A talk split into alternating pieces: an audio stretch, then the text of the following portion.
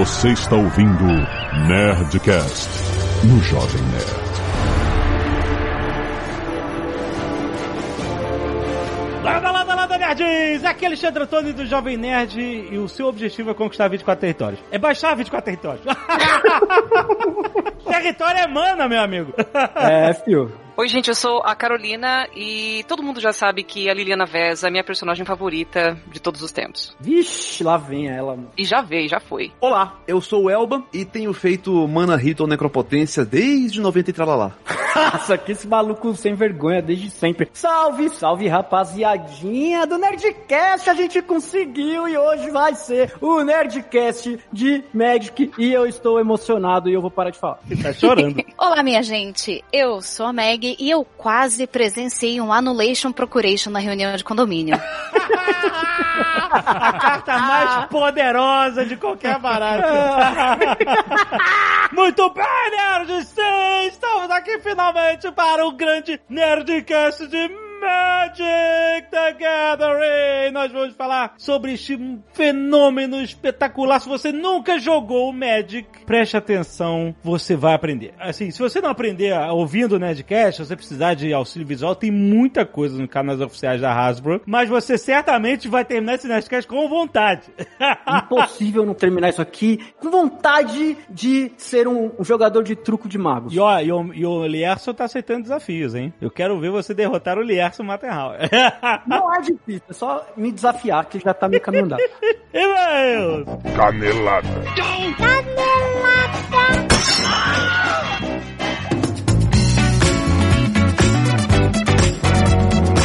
Muito bem, Léo Lopes, vamos para mais uma semana de vez em Caneladas ao Nerdcast!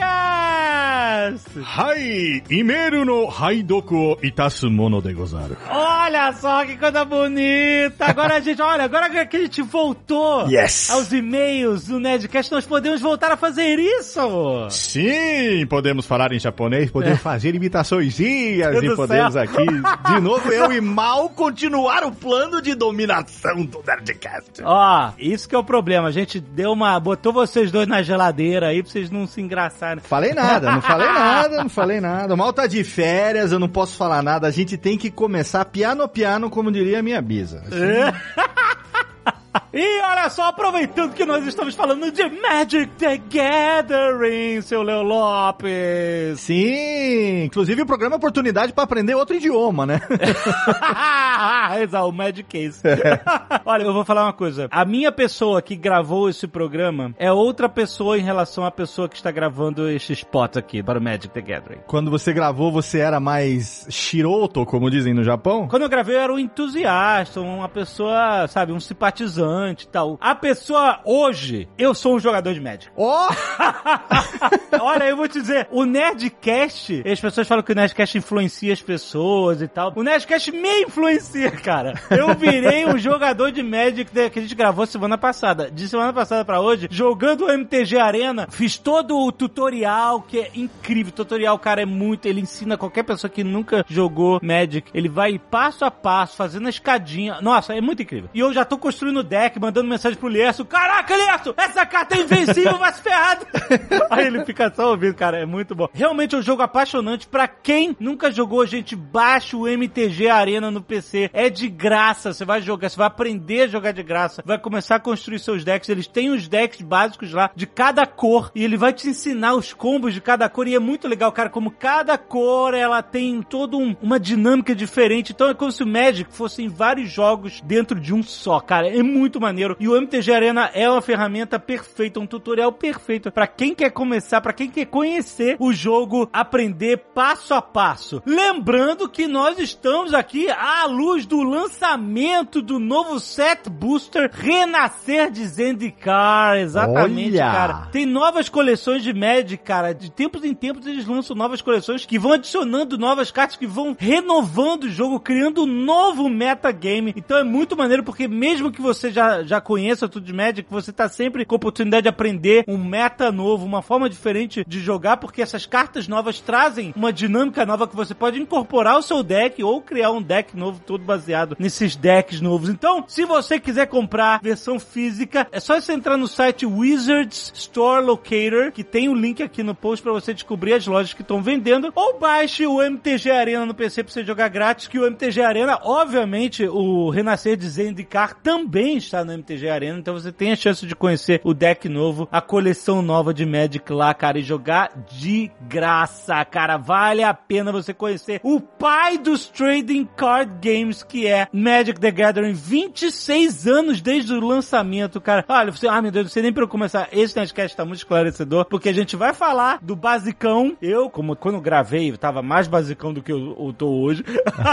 Mas a gente também vai falar um pouco mais sobre o metagame. Se você já joga Magic, é um papo muito legal com quem entende do assunto. E tem nerd player vindo aí. Só já aviso. Então vai lá, baixa o MTG Arena agora de graça pra você aprender a jogar. E procure aí no link do post onde comprar o Renascer de Zendikar.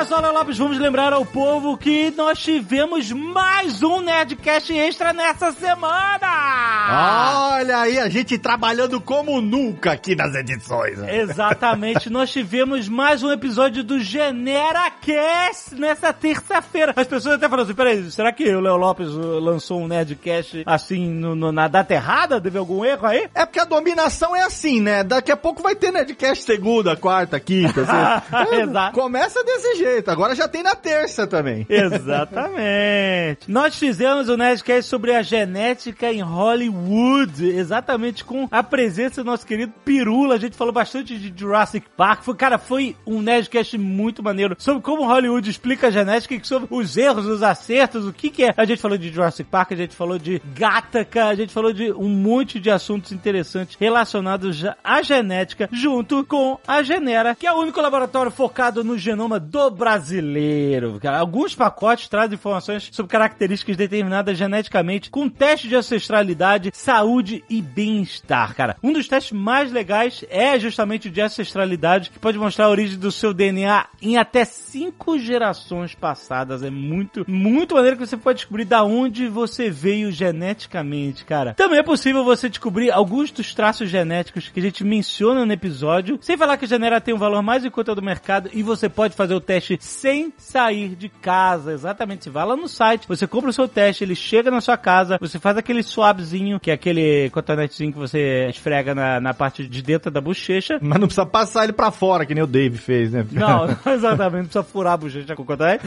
e você manda de volta pra eles e eles te mandam o resultado no seu e-mail, muito maneiro. Lembrando que tem o cupom de desconto exclusivo NERD110. Esse é o nome do cupom NERD110 em numerais, né? Que dá 110 reais de desconto nos pacotes Genera Standard e Genera Completo. Então, escuta aí, já está na sua timeline desde a última terça-feira, Genera Cast número 2, a genética em Hollywood, e clica no link aí do post para você descobrir mais sobre os testes da Genera, para você descobrir mais sobre a sua ancestralidade. Muito bom! E olha só, Léo Lopes, você, seu fã de Star Wars, seu tatuado de Star Wars. Sim, exatamente. A Yamaha está lançando as primeiras motos inspiradas em Star Wars da galáxia. Nossa senhora, dá até vontade de tirar a carteira de motoca? Exatamente, são dois scooters Yamaha NMAX ABS, um na versão Aliança Rebelde na cor branca com os grafismos inspirados no X-Wing e outra na versão Império Galáctico na cor preta com grafismos inspirados na TIE Fighter, cara. É muito maneiro. Os scooters são uma edição limitada, são apenas 320 modelos da Aliança Rebelde e 320 modelos do Império Galáctico. Então é limitadíssimo e você pode reservar seu scooter online no site yamaha-motor.com.br barra Star Wars Brasil. O pagamento da reserva é feito online em cartão de crédito, com boleto ou parcelado, de acordo com a sua preferência. E ainda no site também você pode tirar uma habilitação de piloto da Aliança Aliança Rebelde ou do Império. Olha só. Ó, quero, hein? Exatamente, olha só. O Animax é o scooter mais vendido da Yamaha, além de ser o mais leve e potente da categoria. Por isso ele foi escolhido para ganhar essa edição especial de Star Wars. Extremamente fácil de pilotar, tem câmbio automático, tem estabilidade, firmeza. São características ideais para quem quer escolher como sua primeira motocicleta, rapaz. Freio ABS nas duas rodas, o que deixa a pilotagem muito mais segura. Além disso, tem espaço de armazenagem debaixo do banco, comporta um capacete pequenos objetos, excelente para carregar pequenas compras, por exemplo. Além dos faróis em LED painel 100% digital. Então tá querendo conhecer, vai lá em yamaha-motor.com.br barra Star Wars Brasil. Gente, só 320 modelos de cada um da linha Rebelde do Império Galáctico. Vai correndo para você ser um dos poucos donos das primeiras motos inspiradas em Star Wars da galáxia! Hoje tem Nerd Tech, Azagal. Olha. Olha só, o Paulo Silveira da Alura está aqui para falar da nossa pauta do mês que está muito, muito legal, muito em cima do lance, certo? Certíssimo. Eu furei o olho do Dave e do Alexandre nesse Nerd Tech. Eles queriam muito fazer esse episódio no podcast Mãe, mas eu consegui driblá-los. Nós Mas estamos cuidado que furar olho, dependendo do lugar, tem outro significado. você acha que você queimou pauta. Exato. É, exatamente, você está falando sobre a descoberta de fosfina na atmosfera de Vênus, uma possível bioassinatura, né? Talvez um indício de que, quem sabe, pode ter sido, né, é, um gás gerado por formas de vida. Então isso foi uma notícia bombástica do mundo da ciência, agora recentemente, né? Não prova nada, não sabemos, não temos confirmação de que é ou não é, mas é muito maneiro essa pauta porque nós vamos entender o que, que exatamente foi descoberto, por que, que isso pode ser considerado uma bioassinatura, aliás, o que é uma bioassinatura e toda a tecnologia por trás dessa descoberta, né? E de tantas outras novas descobertas no universo da astronomia, né? O quanto que a tecnologia, análise massiva de dados é, e machine learning estão ajudando em novas descobertas das fronteiras da ciência. Um papo muito maneiro. O Atila tá lá, Maurício Linhares, a Roberta, também Paulo está lá conosco. Escuta aí, já tá aí na sua timeline, tá muito maneiro esse papo. E o que, que a Lura tá oferecendo também esse mês pra galera, Paulo. Algo também totalmente na pauta, porque o pessoal que fez essa descoberta, os astrônomos usaram Python Ó. e usaram ciência de dados e usaram scripts até, uns scripts linguições, até Excel tem no meio, Olha, claro que tem. que são temas recorrentes aqui, não é, Alexandre? Com certeza, com certeza. E esses são temas fortes na Lura. A gente tá deixando o link aqui para formação de ciência de dados, formação de introdução a Python, a de Python avançado, que eu acho que tem muito valor no mercado do trabalho. São modos de entrar na carreira de tecnologia ou você dar o próximo passo para você que já trabalha com programação. E não se esqueça da URL de promoção para você se matricular hoje com 10% de desconto, não é isso, Jovem Nerd? É alura.com.br barra promoção barra nerd. Você já sabe. Seu nerd. Entra lá e, aliás, tem mais um recado, né? Da imersão dados, né? A imersão dados a gente deixa só para quem ouviu o podcast inteiro chegar até o final, hein, Jovem Nerd? Olha que bacana. Ah, tá. Entendi. Tem que engajar. Tem que engajar. Então escuta lá o Nerd Tech desse mês até o final, porque tá muito, muito bom.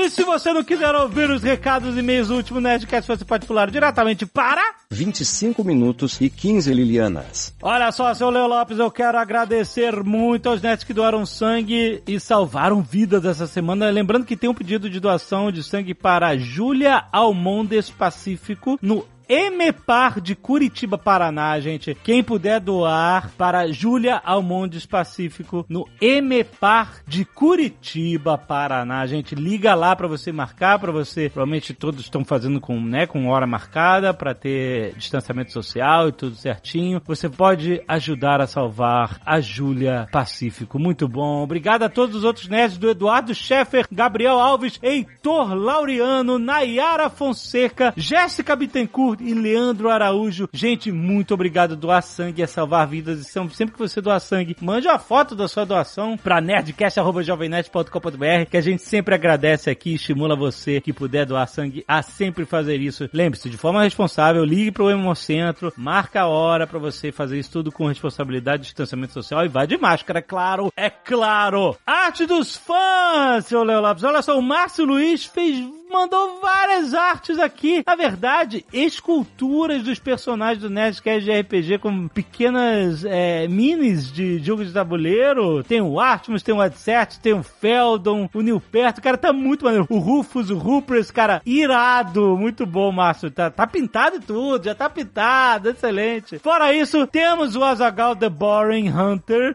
pelo Pablo Guzmão. Muito bom. Tem um Zonzob irado pelo Rafa Correia, cara. E um Shimira pelo Thiago Alberto. Cara, muito, muito obrigado, Nerds, pelas artes dos fãs. Valeu mesmo. Jussier Dantas, 32 anos, professor, pesquisador e mestre em História. Olha aí, carteiradas mil hoje. Coordenador de Ensino à Distância Natal, Rio Grande do Norte. Isso aí. Ele mandou e-mail em pastas diferentes. Exatamente. Elogios, primeiro folder. Sou consumidor regular das mídias produzidas por vocês e gostaria de deixar registrado meu sincero agradecimento. É elogio, então, É. como diria o Azagal, pulando. Próximo! Ah, que legal. Ele é... Não, não, eu vou pular só a sessão de elogios, só pra não ficar lambeção e tal. Ele tá dando vida longa e próxima. Mu- muito obrigado, José. Muito obrigado pelos elogios. Vai. É só isso. Na verdade, o Mal falou que quando tivesse elogio era pra pular pra vocês não ficarem mal acostumados agora que voltou e tal. Porque, entendeu? Daqui a pouco vão começar a mandar aí de novo um pau latejando e tal. Já como é que é, né? Eu não vou cair aqui, não. Sobre o Nerdcast 744, agora, próxima pasta. Não consigo conter a minha empolgação sempre que eu vejo na timeline um Nerdcast sobre história. Essa ciência com a qual trabalho desde 2014. Considero-me uma pessoa introspectiva, mas quando a conversa caminha pro lado da história, eu sou do tipo que gosta de apresentar fatos que possuem comprovação científica. Muito bom. Falar sobre artigos publicados, autores renomados e obras que tratam do assunto em questão. Acho que isso acaba me tornando não muito popular no meu ciclo de amigos. Uma pena, não se pode ter tudo na vida. É, é o cara, o Zé, é o Zé Enciclopédia, né? A pessoa que traz referências, que faz fact-checking e tal, é taxada como chato. Eu Olha tô aí. contigo, Zé, tamo junto. Quem nunca passou por isso? Qual nerd que nunca passou por isso? Pois é. Assim, o Nerdcast mais recente me fez viajar para o contexto das inestimáveis invenções citadas. Não, mas não, não, não, não. Olha só, ele deu um exemplo aqui de como é que ele é. Ele falou. Não, tem um parênteses. O parênteses dele aqui. Assim, o Nerdcast mais recente abre parênteses. O que ele comentou no parênteses? Como diria o mago dos nerds e amigo de vocês, Paulo Coelho, nunca deve se falar o último, pois pode de fato vir a ser o último. Tá, tá vendo? Você notou todo o cuidado do pesquisador? Sim. Ele falou o Nerdcast mais recente, ele não falou o último Nerdcast, e ele explicou, ele exemplificou por que não se deve falar o último. Caraca, tamo junto, José. Olha aí. E diz que fez viajar para o contexto das inestimáveis invenções que foram citadas. Entendo que a proposta do programa era apresentar como as invenções foram produzidas e qual o contexto que estava em questão quando essas invenções surgiram. No entanto, senti falta de falarem mais sobre como as invenções modificam e, em muitos casos, condicionam as práticas e a vida humana. Cito alguns exemplos para ser mais claro. Não vou falar sobre o, entre aspas, advento da internet, pois todos nós vivemos, vi, entre parênteses, vemos isso cotidianamente. Ou seja, vivemos and vemos isso cotidianamente. Pessoas com coluna em formato de C, total inabilidade de interação social presencial, Black Mirror Millennials, etc. Muito bom, coluna em formato de C. que curvadinho com o celular. Putz, muito bom.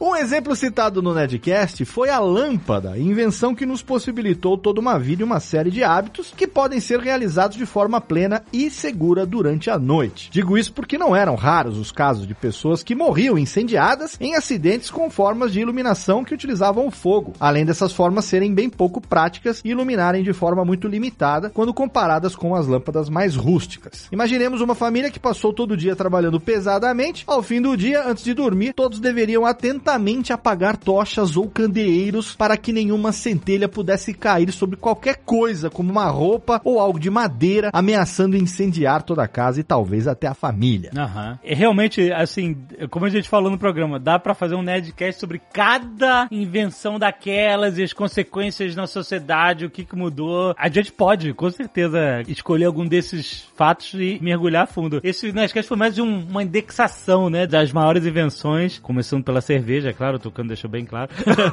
concordo, concordo totalmente. Mas é, caraca, dá pra mergulhar muito em cada uma delas, né? Outro exemplo também citado no Nerdcast é a prensa de Gutenberg, que possibilitou a produção de livros para leitura pessoal. Os primeiros livros eram grandes e suntuosos, como a gente viu no nome da rosa, né? Esse parênteses foi meu, tá? Por serem produzidos como artigos de luxo para pessoas específicas, demandando grande dispêndio de tempo e finanças. A prensa possibilitou a produção de livros menores, mais fáceis de serem transportados e lidos individualmente. O resultado é que hoje, quando falamos em livro, não pensamos em uma pessoa lendo uma chaproca gigantesca para uma massa de pessoas, o que era comum na Idade Média. Pensamos em uma pessoa sozinha lendo em silêncio. Isso envolve toda uma ideia de individualidade intimidade que foi propagada com a ascensão da burguesia na Idade Moderna. Mesmo porque na Idade Média só poucos privilegiados sabiam ler, né? A maioria das pessoas não era analfabeta e, e nem que tivesse acesso ao livro não adiantaria nada. Então é Sim. interessante essa, essa imagem de uma pessoa que sabe ler, normalmente um padre, né? Os padres eram letrados, afinal, eles mesmos que copiavam os livros, né? Os monges. Sim. Então eu imagino que realmente essa, essa deveria ser a forma mais comum de disseminação de conhecimento da palavra escrita dos livros, né? Sim. É um narrador, um privilegiado que sabia ler, passando adiante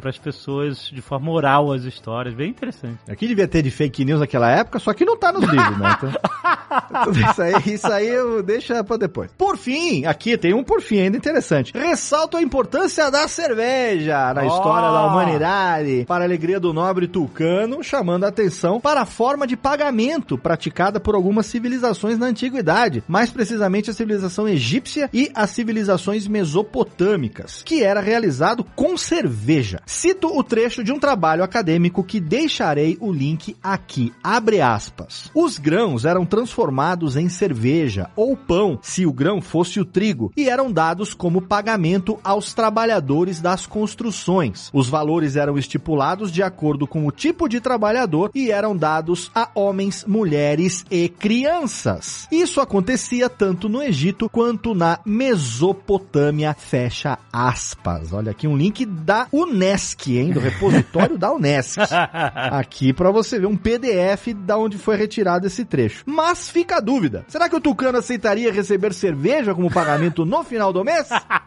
Espero que ele não decida implementar essa forma de pagamento na Seven Kings. É, a gente tem que contar pra ele, né? É Se bem que a gente. Ah, ó, eu não tenho que contar nada.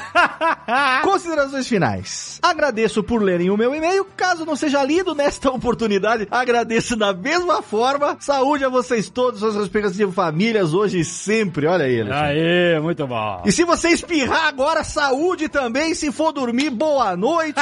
Já fica aqui.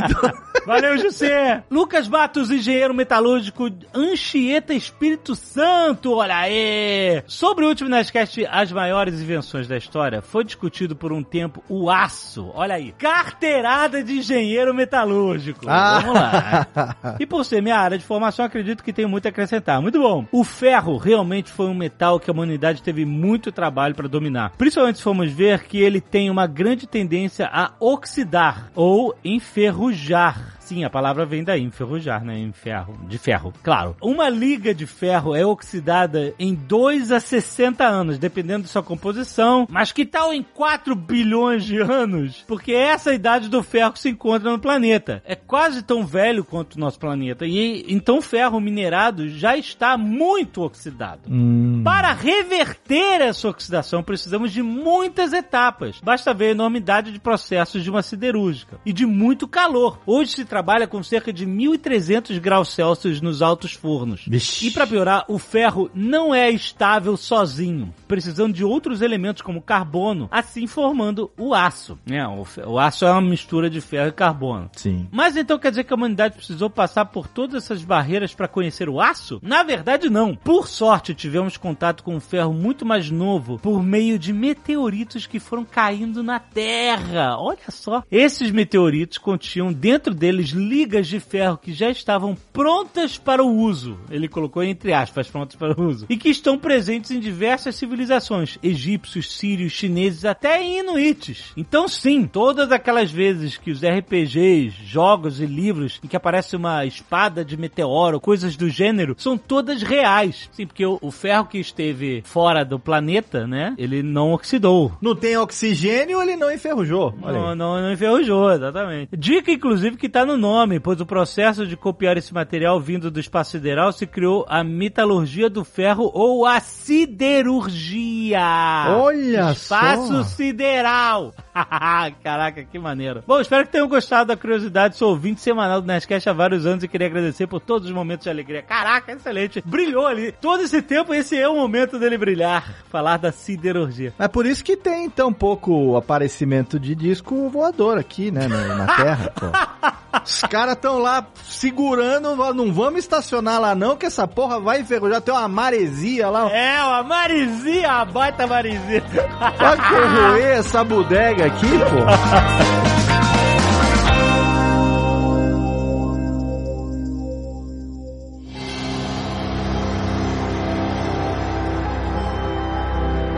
Olha, gente, pra falar a verdade, eu falei que todo mundo que terminar esse Nerdcast vai estar com vontade de jogar Magic, mas eu tenho um desafio pessoal aqui, que não é só fazer todo mundo. Eu preciso fazer o Tucano ter vontade de jogar. Nossa, mano. O Tucano, olha só, Tucano, você, Tucano, que está ouvindo esse Nerdcast, o Mãos Lindas do Mais Você, o hipster da aba reta, o Roda sambando no skate, os ouvidos tapados das vovozinhas de um casamento punk rock. Não dá, velho. Tucano, você vai ficar com vontade de jogar Magic, esse é o nosso desafio pessoal. Cara, e é tão fácil isso daí porque eu e o Prieto a gente jogava na frente dele. Porque ele é do contra. Então, olha só, a gente tem um desafio aqui. Pra começar, Magic é um jogo de 1v1, né? É, é um jogador contra o outro. Não, já tá errado. Você já tá Depende, falando é. Não é um duelo? Sim, mas pode ser um duelo com a galera. É tipo Warrior, sabe? Eu vou explicar de um jeito que o Alexandre entenda. O duelo normal, Ale, de campeonato, competitivo, ele sim é um x1. Um x1. Um V1, que velho, né? Um V1, caraca, é muito tiozinho da internet. É, sim. Então, mas eu, eu, eu sou disléxico, eu nunca consigo falar na ordem certa o Commander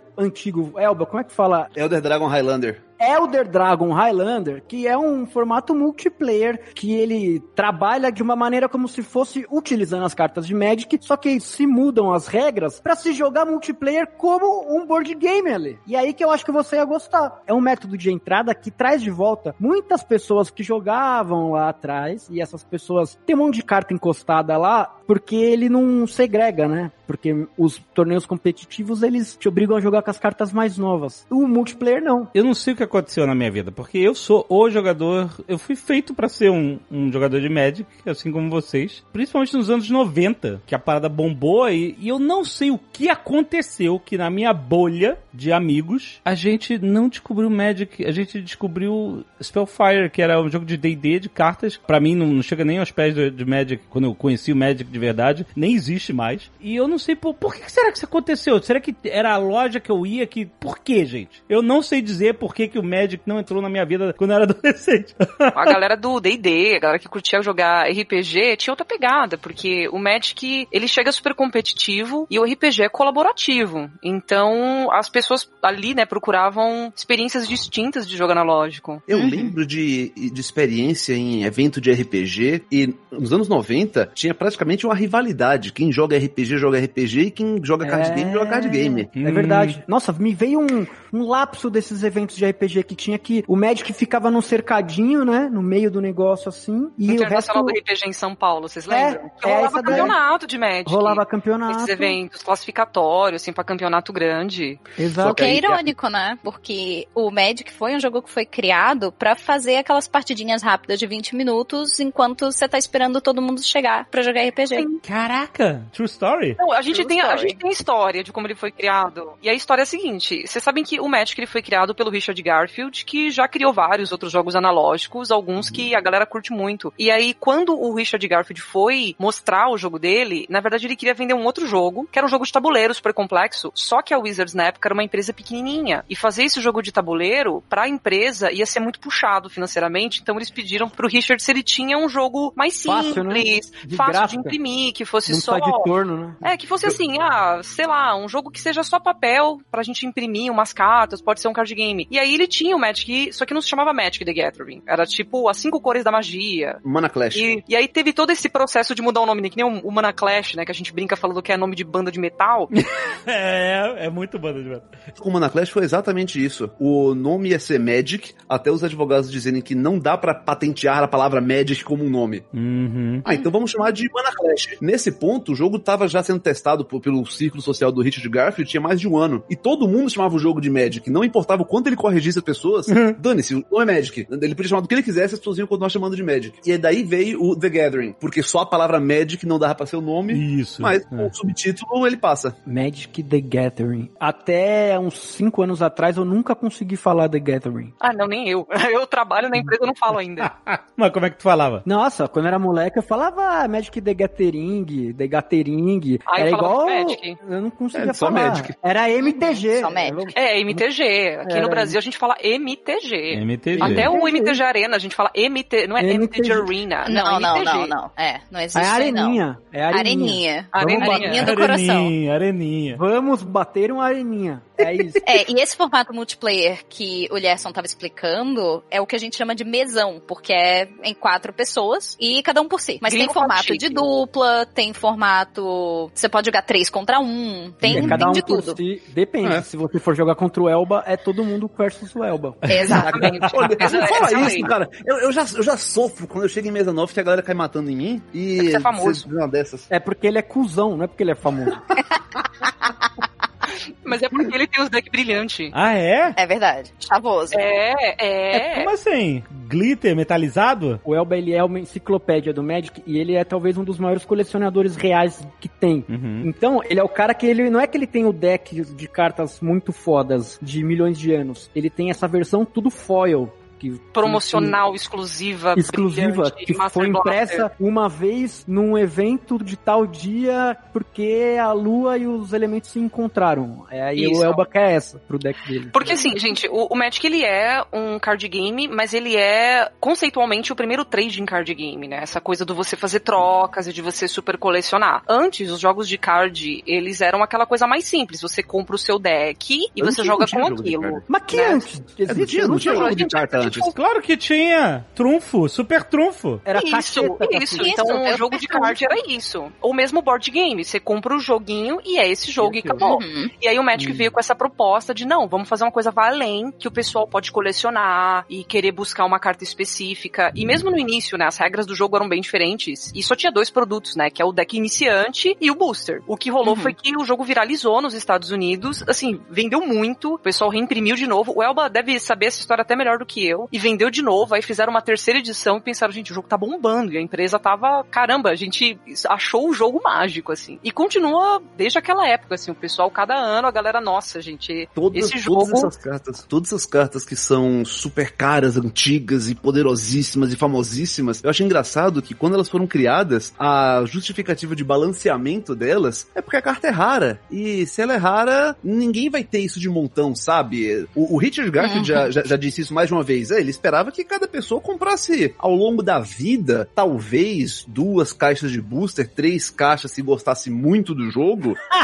Então, então, se uma carta forte é rara, tudo bem, porque ninguém vai ter quatro dela pra colocar no, no baralho. Não faz? Pode crer. Aí ele esqueceu que a gente trabalha. Mas é isso que eu quero perguntar. Essa carta rara, é, tipo, ela, ela quebra o, o equilíbrio do jogo se o cara tiver ou, ou não? Não necessariamente. Assim, o game design do jogo é super complexo nesse sentido. Assim, pode ser ter um card raro que é realmente muito extraordinário e faz toda a diferença. Você pode ter um card comum que é incrível e super importante. Não um clássico aqui, vai o raio. Aham. Um card comum, extraordinário, que todo mundo que pode quer ter. Qualquer deck que pode jogar com essa carta vai querer ter ela no deck. É um card comum. E tem muito a ver com o pareamento também. E é, isso aí, fazer combo de cartas, essas coisas. né? Sim, eu diria que o conjunto da obra é mais importante do que alguma carta específica. Sim. Não adianta você ter uma carta, você, é, Jovem Nerd, que tá começando a jogar e ter, ter a carta mais poderosa que tem, Uhum. e sentar contra um cara que joga profissionalmente com um baralho de iniciante. Você vai apanhar ainda assim. Não adianta o Messi jogar no, no, no Piracicaba, sei lá. É, no 15 de Limeira. Exato. é. Exato. E falando em, em Messi jogando no 15 de Limeira, eu queria pontuar aqui um negócio que veio na minha memória agora, que é, vocês estão ligados que o melhor jogador do mundo é brasileiro, né? Beijos. Eles estão ligados, mas você não sei Sempre se, o- foi. se o Faz- Jovem Nerd sabe disso, mas você sabe Não. que é, que é BR, né? Que é o Paulo Vitor. Olha aí, orgulho. Paulo Campeão Vitor do da mundo. Rosa é o melhor jogador de Magic do mundo e o cara é o atual campeão mundial. Olha aí, cara. Excelente. O cara é uma lenda. E aí eu Não, ele tá entre uns três, assim, pra ser o melhor jogador de Magic de todos os tempos. Eu tenho uma trivia que vocês vão amar. Eu não sei se vocês já devem conhecer qual que é o cara, né? Que é o Guilherme Svaldi, que ele é dono de uma editora que publica livros de RPG Sim, também. conheço. E ele foi o cara que ensinou o PV a jogar. É mesmo? Eu não sabia disso. Sim, o Guilherme Sim, porque eles são o de Porto. Alegre, né? Não Exatamente, sabia, eu na não loja sabia dele. E aí, sabe o que o Guilherme me contou recentemente? Vocês vão amar essa trivia, porque eu tô fazendo um TCC sobre a história do RPG no Brasil, né? Coisa de trabalho de faculdade. E aí, o Guilherme me contou, olha esse furo de reportagem. Guilherme Svaldi da, da Jambô. Do... Exatamente. Que ele fundou a editora dele Uhum. depois que ele venceu um campeonato de Magic. Ele jogou um GP em Curitiba, ele venceu aquele torneio, porque ele era um jogador profissional. Uhum. E aí, com o dinheiro da premiação, que ele pegou e fundou na loja que ele já tinha, ele decidiu fundar a editora. Chocada. Nossa. Olha essa de Pilor. Caraca, isso é uma lore. Isso é Deep Lore. Não, eu só queria contar essa Deep Lore, gente, porque tem vários no meio do Magic. quando a gente brinca Caraca, dessa coisa do mano. Gathering, a verdade é que quando você começa a jogar, e eu digo isso por experiência, né? Eu jogo há mais de 20 anos. Você nunca para. A gente brinca falando que Magic é igual andar de bicicleta. Você nunca para. Você Não, pode você dar um tempo, mas você de nunca verdade. para. É, tá? eu sou a- eu e sou sempre fica aquela disso. saudade. E você guarda de coração, assim, as pessoas que você conheceu jogando e os amigos que você fez por muitos anos. Nossa, demais. É muito, assim, é um, é um relacionamento com as pessoas muito especial. E é uma coisa que não é qualquer jogo que tem, viu? É algo Ah. que poucas vezes eu já vi. Legal, legal. Mas vocês têm aquela conexão, aquele bond. Nós somos irmãos, irmãos em Magic. É, mas mas você, descobre a pessoa, nossa, fulano joga, você viu? Gente, a galera comemora. Sabe brasileiro? Sabe brasileiro quando descobre que alguma coisa é brasileira na gringa? Você vê alguma coisa, Exatamente. ai, você viu que fulano que fez esse filme era brasileiro, a gente fica super orgulhoso. É que se você vê em qualquer lugar uma pessoa falando, uma pessoa X, assim, um famoso. Ah, é porque eu jogava Magic. Gente, a comunidade Nossa. inteira se mobiliza e vira um festival. Nossa, você viu que fulano joga Magic. Gente, viraliza. A galera fica Olha aí, apaixonada. olha aí. Elijah Wood joga Magic. Quem? Apenas Frodo Bolseiro. Olha aí. Sabe quem É mais joga? Eu acho que é o... Aquele homem gostoso Gordon lá. Lewitt. Aquele homem gostoso Joseph é Gordon-Levitt joga. É, o marido da mulher Ah, o Joe Manganello. Esse é o. Joe Manganello. Ah, ele joga tudo. Ele joga tudo, é super nerd. Gente, caraca, muito bom. E até internacional. Eu digo assim, várias pessoas que eu conheci que fizeram intercâmbio ou que moraram fora do país utilizaram o Magic como ferramenta para socializar. De amigos Nossa, meus, por exemplo, isso. que foram fazer uma faculdade, uma pós-graduação fora do país. Tem até um jogador profissional, né? Eu lembrei dele agora, o Thiago Rodrigues. Ele me contou, assim, super emocionado sobre. Ele teve que morar na França um tempo, ele não sabia o idioma, foi um desafio muito grande para ele. E porque lá tinha uma comunidade de jogadores de Magic, que ele conseguiu não só criar amigos e laços, como ele foi aos poucos aprendendo a jogar. Quer dizer, aprendendo a falar enquanto jogava. É um bom filtro. Você acha que é um bom filtro de caráter? Você chega na casa da pessoa, você não conhece, aí você olha um deck de Magic e você, opa. Claro que é. Depende, depende, depende, depende de que deck Tem que olhar o deck. É, É, tem que olhar o conteúdo do deck. Ah, tá bom, ok. Aí você já tá criando uma subcategoria, porque, uma coisa é você descobrir se a pessoa joga Magic, outra coisa é você, ó, ok, você joga Magic, beleza, temos aqui alguma coisa, mas qual, né? E aí? Você joga com o quê? Não, uma coisa que eu falei esses dias com o Manowar em comum, eu e o Manowar a gente joga junto desde 98, sei lá. Peraí, Trivia, tem que abrir um pop-up aqui pra explicar. Ele fala Manowar como se todo mundo soubesse quem que é o Manowar, tá? Abre a Quem que é o Pokéagenda. Manowar? Vamos abrir a Pokédex. Guarda essa história. Olê, essa, guarda essa história. A gente tá perdendo o Tucano. A gente tá perdendo, a gente tem que trazer o Tucano, gente. O Tucano tem que vir. O tema era só esse. A gente falou que todo mundo que a gente conheceu naquela época e que parecia ser um bando de tonto, não existe ninguém daquela época que começou a jogar com a gente que hoje não é uma pessoa hiper bem sucedida que hoje pensa estrategicamente e que esse pensamento estratégico não veio porque começou a jogar Magic desde muito cedo. Olha aí. Então, o Magic te ajuda a pensar estrategicamente que pode decidir a sua vida ou a escolha de um emprego ou de um, alguma coisa na sua vida. Era só isso, parênteses, que eu queria dizer. A mesma coisa que aconteceu com esse pro player que a Carolina mencionou, eu vi acontecer com um cara americano que migrou pra minha cidade, que tinha casado com uma moça daqui, se mudou pra cá e encontrou a loja de Magic do bairro. E o cara não falava muito português. Ele foi aprendendo jogando. Então ele Hum. pegava a carta Ah. em português e por ele já saber da mecânica, já saber como o jogo funciona, É, legal. ele ia manjando o que tudo queria dizer e uns É, meses é. depois eu encontrei de novo no mercado, já tava falando português, é doidado. Era eu, era eu no Panamá, caralho. Eu lia lá, rouba a carta. Aí era comprar a carta. Mas aí eu me fiquei louco, né? Aí eu roubava a carta. Mas eu acho que todo mundo tem uma história assim, porque o, o Christian, vocês três conhecem ele, é, é chileno, eu conheci ele exatamente assim. É um chileno que se mudou pro Brasil sem falar um A de português, conheci ele na loja de Magic, fazendo cara de estrangeiro perdido, e, ô, e aí, cara, vamos jogar tal? E é isso, o, o círculo social do cara aqui no, no Brasil é o pessoal do Magic e o pessoal do trabalho. Ou seja, essa é a parte do The Gathering. Olha que bonitinho, Elias. Excelente. Viu? Viu quando é de Magic eu, eu não sou um aloprado no Nerdcast?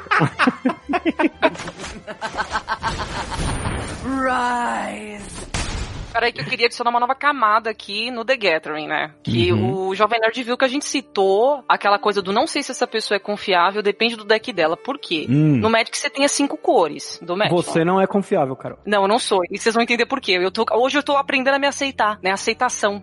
Que faz parte, inclusive, da personalidade da cor que me representa, que é você Aham. aceitar quem é você, não é verdade? Sim. Porque assim, Jovem Nerd, você tem cinco cores no Magic, né? Que é o branco, o azul, o preto, o vermelho e o verde. E existe todo um design de personalidade para essas cores que afeta o seu gameplay no jogo. Sim. E aí, Valores. quando as pessoas conhecem o game, a gente apresenta primeiro as cores e a personalidade delas e deixa a pessoa escolher a cor que ela mais gosta pra jogar, porque isso aumenta a chance dela. Mas as cores, elas meio que são como se fossem escolas de magia ou, ou poderes. Isso, exatamente. Então elas não são, não é só cor, não é que nem pino verde, pino branco. tá? É alinhamento, vai. É alinhamento também, né? Tem muito Uhum. de cara... é característica, né? Vai ser característica do tipo de carta que vai ter naquele deck, daquela cor, certo? Exatamente. Então, um resumão aqui pra quem estiver ouvindo, é leigo e entender um pouco mais das cores, né? O branco, ele é uma cor um pouco mais dogmática, se puder falar assim, e tem criaturas que representam anjos, criaturas do tipo cavaleiro, tem mágicas de ganhar vida. Já o azul, ela é aquela cor da manipulação. Vai ter aquelas mágicas famosas de anulação, O azul vai ter mágica é de comprar card. cuzão.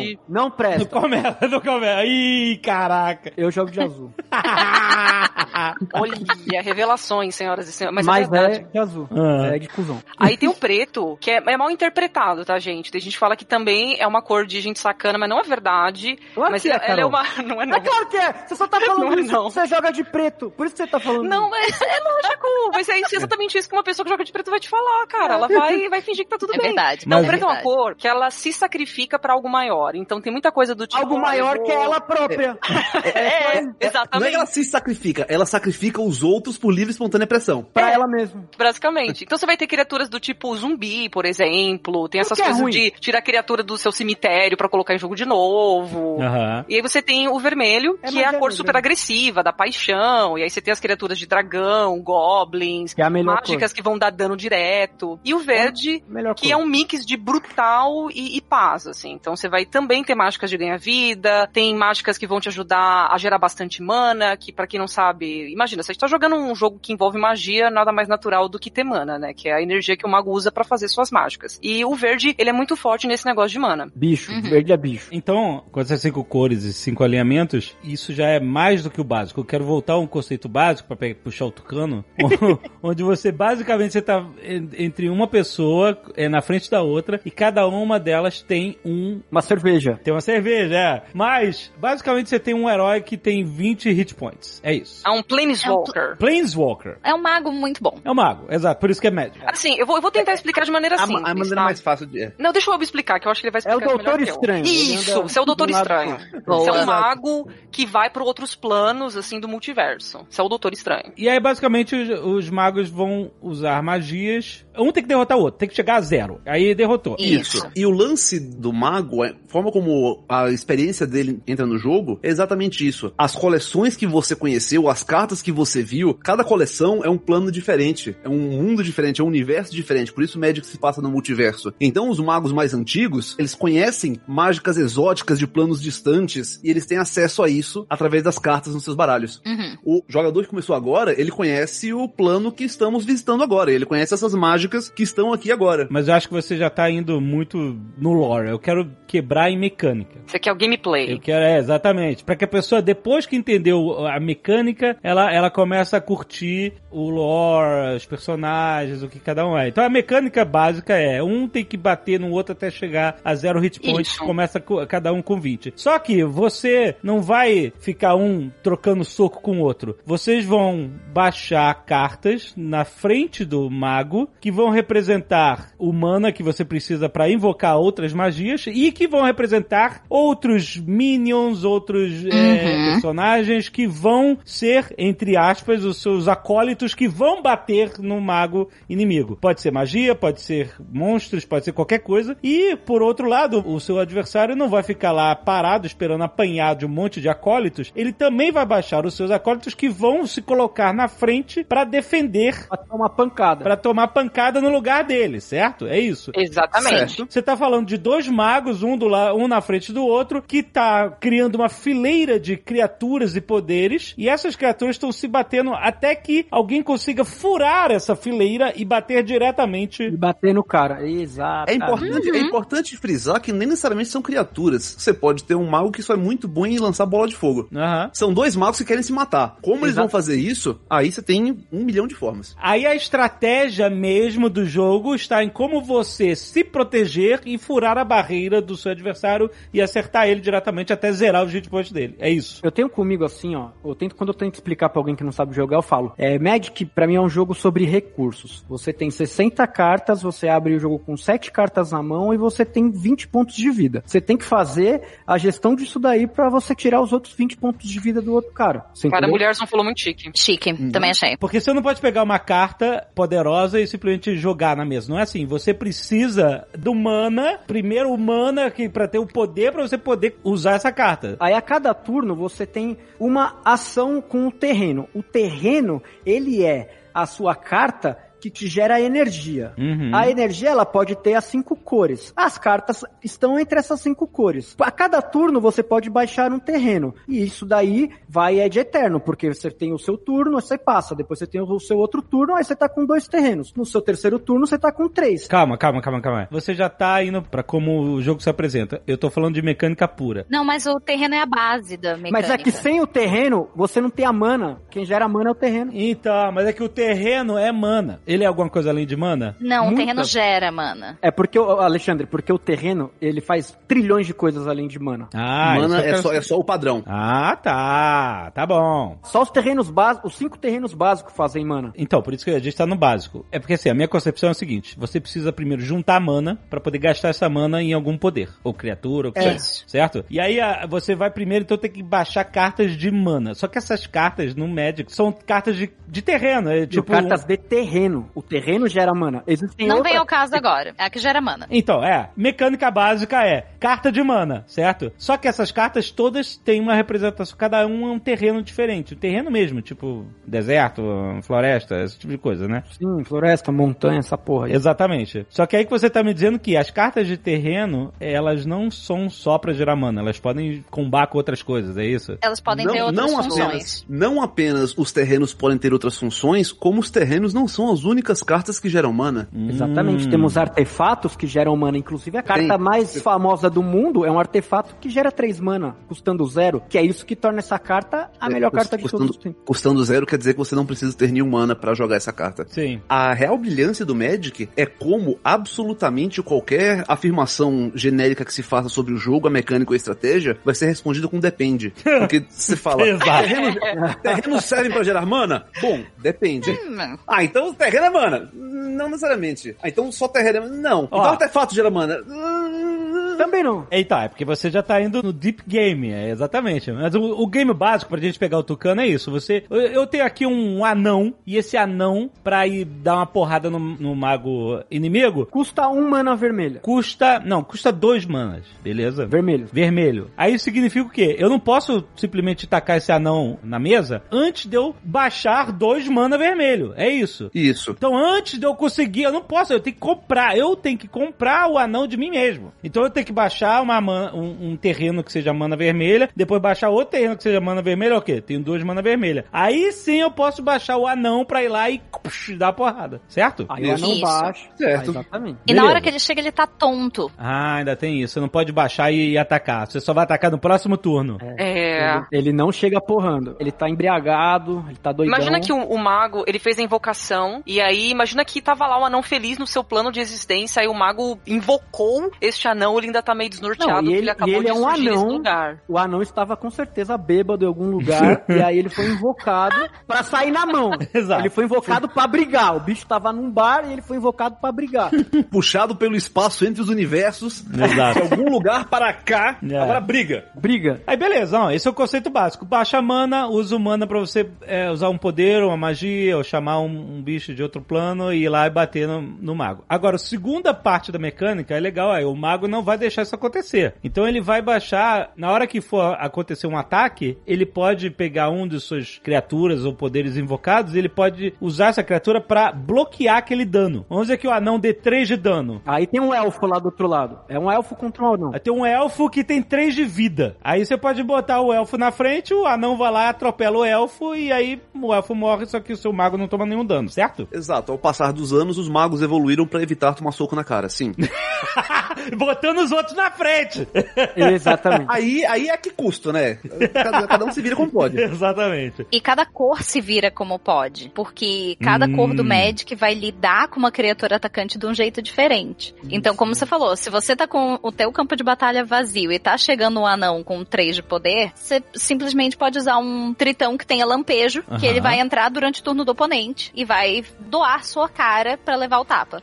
Os tritões são as criaturas básicas do azul, que é a cor de manipulação e enganação. Então você vê o, o campo do azul tá livre, é, às vezes Ah, ele vou bater. parece livre, mas não tanto. Os terrenos estão em pé, porque o terreno, ele, no Magic, ele é Ele é recurso. Sustentável, Quando você, de quando certo você modo. vira ele, A aí cada você gasta turno- energia. Isso. A cada turno você coloca todos em pé de novo e pode reutilizar. Então você vai ter ele em caráter cumulativo. Colocar em pé porque quando você vai us- usar aquele poder pra alguma coisa, você vira a cartinha de lado, né? Pra você Isso. indicar que você tá gastando aquela carta, né? Você não perde Exato. a carta, você só vira ela de lado, no próximo turno você desvira e aí você pode usar de novo aquele poder acumulado, certo? Exatamente. Ok, mas o que acontece? Quando você bota alguém pra defender o seu mago, ele não só defende, mas ele também vai bater naquele bicho que tá atacando, certo? Então pode ser que esse elfo mate, ele morra, mas ele também mate o anão que tá atacando ali. E os dois se anulem. Em condições Em ideais seria condições ideais, sim. A gente tá falando da batalha, mas a gente até agora não falou de poder e resistência. Que todas as criaturas têm um poder e resistência, que é um número que tem no canto inferior direito, Isso. que diz o tamanho de poder de ataque e quanto ele aguenta apanhar antes de morrer. Lembrando que não é HP, é resistência, porque todo final de turno ela se recupera. Ah, se ele não morrer, recupera. Recupera. Passou o Exatamente. turno, Bem, bem exemplificado. Se fosse hit point, você poderia interpretar que ele tomou dois e aí ficou com um. Mas não, é resistência, entendi. É por isso que é importante durante a combate, você tem que resolver ali durante aquele combate. Porque se você deixar pra passar, vai recuperar e acabou. Gente, esse é o conceito básico de Magic Magic the Gathering e o resto é um universo. É verdade. Nossa, é, gente, a gente Olha, fala tá- que tá- tá- tá Magic rolando- é um universo. Tá rolando um esforço aqui pra dizer, sim, você está certo, é, isso é a básica. Porque dá muita vontade de falar, não, mas tem isso, mas tem aquilo, mas tem essa Porque- Exato. Dá pra falar? Depende. Não, mas é eu, eu falo isso, gente, porque o Magic ele tem uma coisa que a gente chama de a regra de ouro. Hum. Ah, eu adoro essa é a parte. regra de. Eu amo a parte da regra de ouro. Eu gosto do state of play. Não, mas calma, qual é a regra de ouro? A regra de ouro é a seguinte: não importa as regras do Magic, o card pode contradizer tudo isso a qualquer momento. Sim. E o card está certo. Sim. Se você eu- falar que, ah, eu perdi o jogo, não, eu tenho um card que fala que eu não perdi. E Sim. o card tá certo. Essa parte E é tem- fantástica. E tem A gente pelo falou menos uma agora- carta que contradiz cada regra. Não existe nenhuma regra, bom, pelo menos eu não conheço nenhuma regra que não tenha nenhuma contradição em carta. É, a brilhante. gente falou agora que uma das regras principais do jogo é que só pode baixar um terreno por turno. Pois é, a regra de ouro tá aí pra desvirtuar isso. A gente tem criaturas, por exemplo, que dizem, ah, você pode baixar mais de um terreno por turno. Pode baixar um terreno adicional. Então você vai ter isso virado de cabeça pra baixo em, em cada criatura que tá no campo de batalha. É, eu que sou um cara de board games, eu, eu conheço essa regra de ouro também como uma forma geral pra explicar board games, que é isso, ó, as regras básicas são essas, mas as cartas, elas distorcem as regras. E isso que é legal, porque você, aí que entra a estratégia, aí entra o planejamento de como usar, de como juntar poderes, porque aí você sabendo a regra básica, você vai começar a entender facilmente aonde que aquela carta vai entortar a regra a seu favor. Por exemplo, você só, a regra básica só pode baixar um terreno por turno. Como é que entorta a regra? A carta que faz você baixar mais de um terreno por turno, entendeu? Então é aí que nasce a estratégia do jogo. Porque senão era só você ficar jogando uma carta, joga outra. joga- Senão vira baralho. Não é baralho. Essa porra é, É, baralho, não é baralho. Exato. Não, porque o que mais tem é carta que entorta jogo, velho. Não, a graça é essa. A graça é essa. O exemplo de baixar mais de um terreno é uma que é tranquila. O exemplo que a Carolina deu de uma carta que diz você não perde o jogo é real. Existe. Existe, uma carta Existe. que diz você não pode perder o jogo, seus oponentes não podem vencer. O problema do Platino Angel não é que você não pode perder o jogo, é que ela diz que os seus oponentes não podem ganhar. É, é uma carta que fala as duas coisas.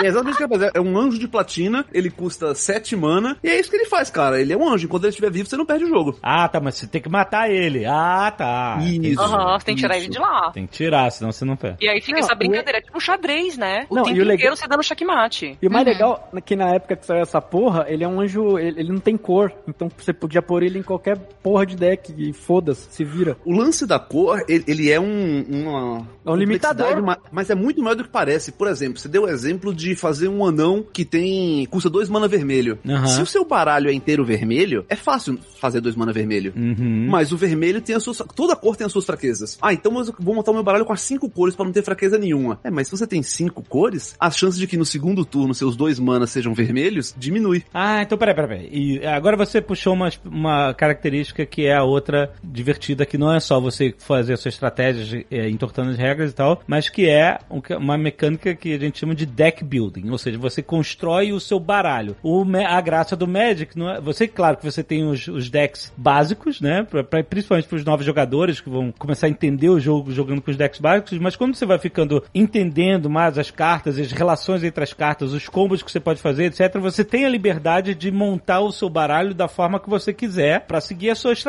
Às vezes um jogador, ele cria uma nova estratégia que nem os desenvolvedores pensaram, porque ele junta essa carta com aquela e tal, se ele, se ele conseguir fazer um combo aqui, ele consegue fazer um ataque monstro. Não apenas isso acontece, como Quando existem jogadores que formalmente gostam mais de montar baralho do que de jogar. Eu ia falar exatamente isso. Tem pessoas. Gente, no, no, no fã de Magic, você vai ter aquela pessoa que é super competitiva, que o prazer dela é vencer. Você tem aquela pessoa que ela é super colecionadora e que o prazer dela é ser como um dragão ancião nadando, assim, sabe? Na sua coleção maravilhosa. E tem pessoas que o prazer dela é ter, é montar aquele deck que vai mudar o meta, que vai mudar o formato, que vai ser o próximo ganhador do maior evento, sabe? E Isso é tão latente dentro da comunidade que a própria Wizards criou esses personagens. Existe, né, o time, o Johnny e o Spike. Eles criaram esse Exato, bem lembrado. A a Wizards criou esses três personagens dentro, criaram até cartas para esses tipos de personagens que cada um deles é o tipo de jogador que joga de um tipo e de uma maneira diferente, né? Que A pessoa tem uma abordagem diferente pra tratar o jogo. E tem o quarto arquétipo, não esqueça de nós, com licença. Que é você, que é E tem o quinto também. Exato. Que é a pessoa que gosta do Magic e aprecia o jogo pela arte, pela história. Ah. Não É assim, necessariamente o da joga história, com muita o da, o da frequência. história é o quarto e o da arte é o quinto. Que tem gente que Isso. só coleciona pela arte mesmo. Qual que é Uhum. o quarto? Eu não conheço o quarto. O Vortus. Não, o Vortus não era o quarto? Vortus e Melvin. Vortus e É, Melvin. o Melvin gosta de fazer as coisas acontecerem dentro do campo de batalha de um jeito que faça sentido pra Lore. É o cara que só faz o deck de Ravnica, por exemplo. Isso, que Isso. quer, quer expressar o deck building de um jeito que faça sentido pra pessoa. E o sabe? Vortus é o cara que coleciona Ravnica porque ele gosta do estilo de arte renascentista Coleciona de um húngaro ilustrador que só. ele usa porque, exatamente, ele vai atrás da arte, ele gosta desse estilo de arte, desse estilo de contar a história. E é aí, a pessoa que baixa uma criatura no campo de batalha e vai contar a história dela inteira pro oponente. Não, não digo que tenha sido eu nem nada. Nem eu. Não, mas isso é a Meg, totalmente a Meg.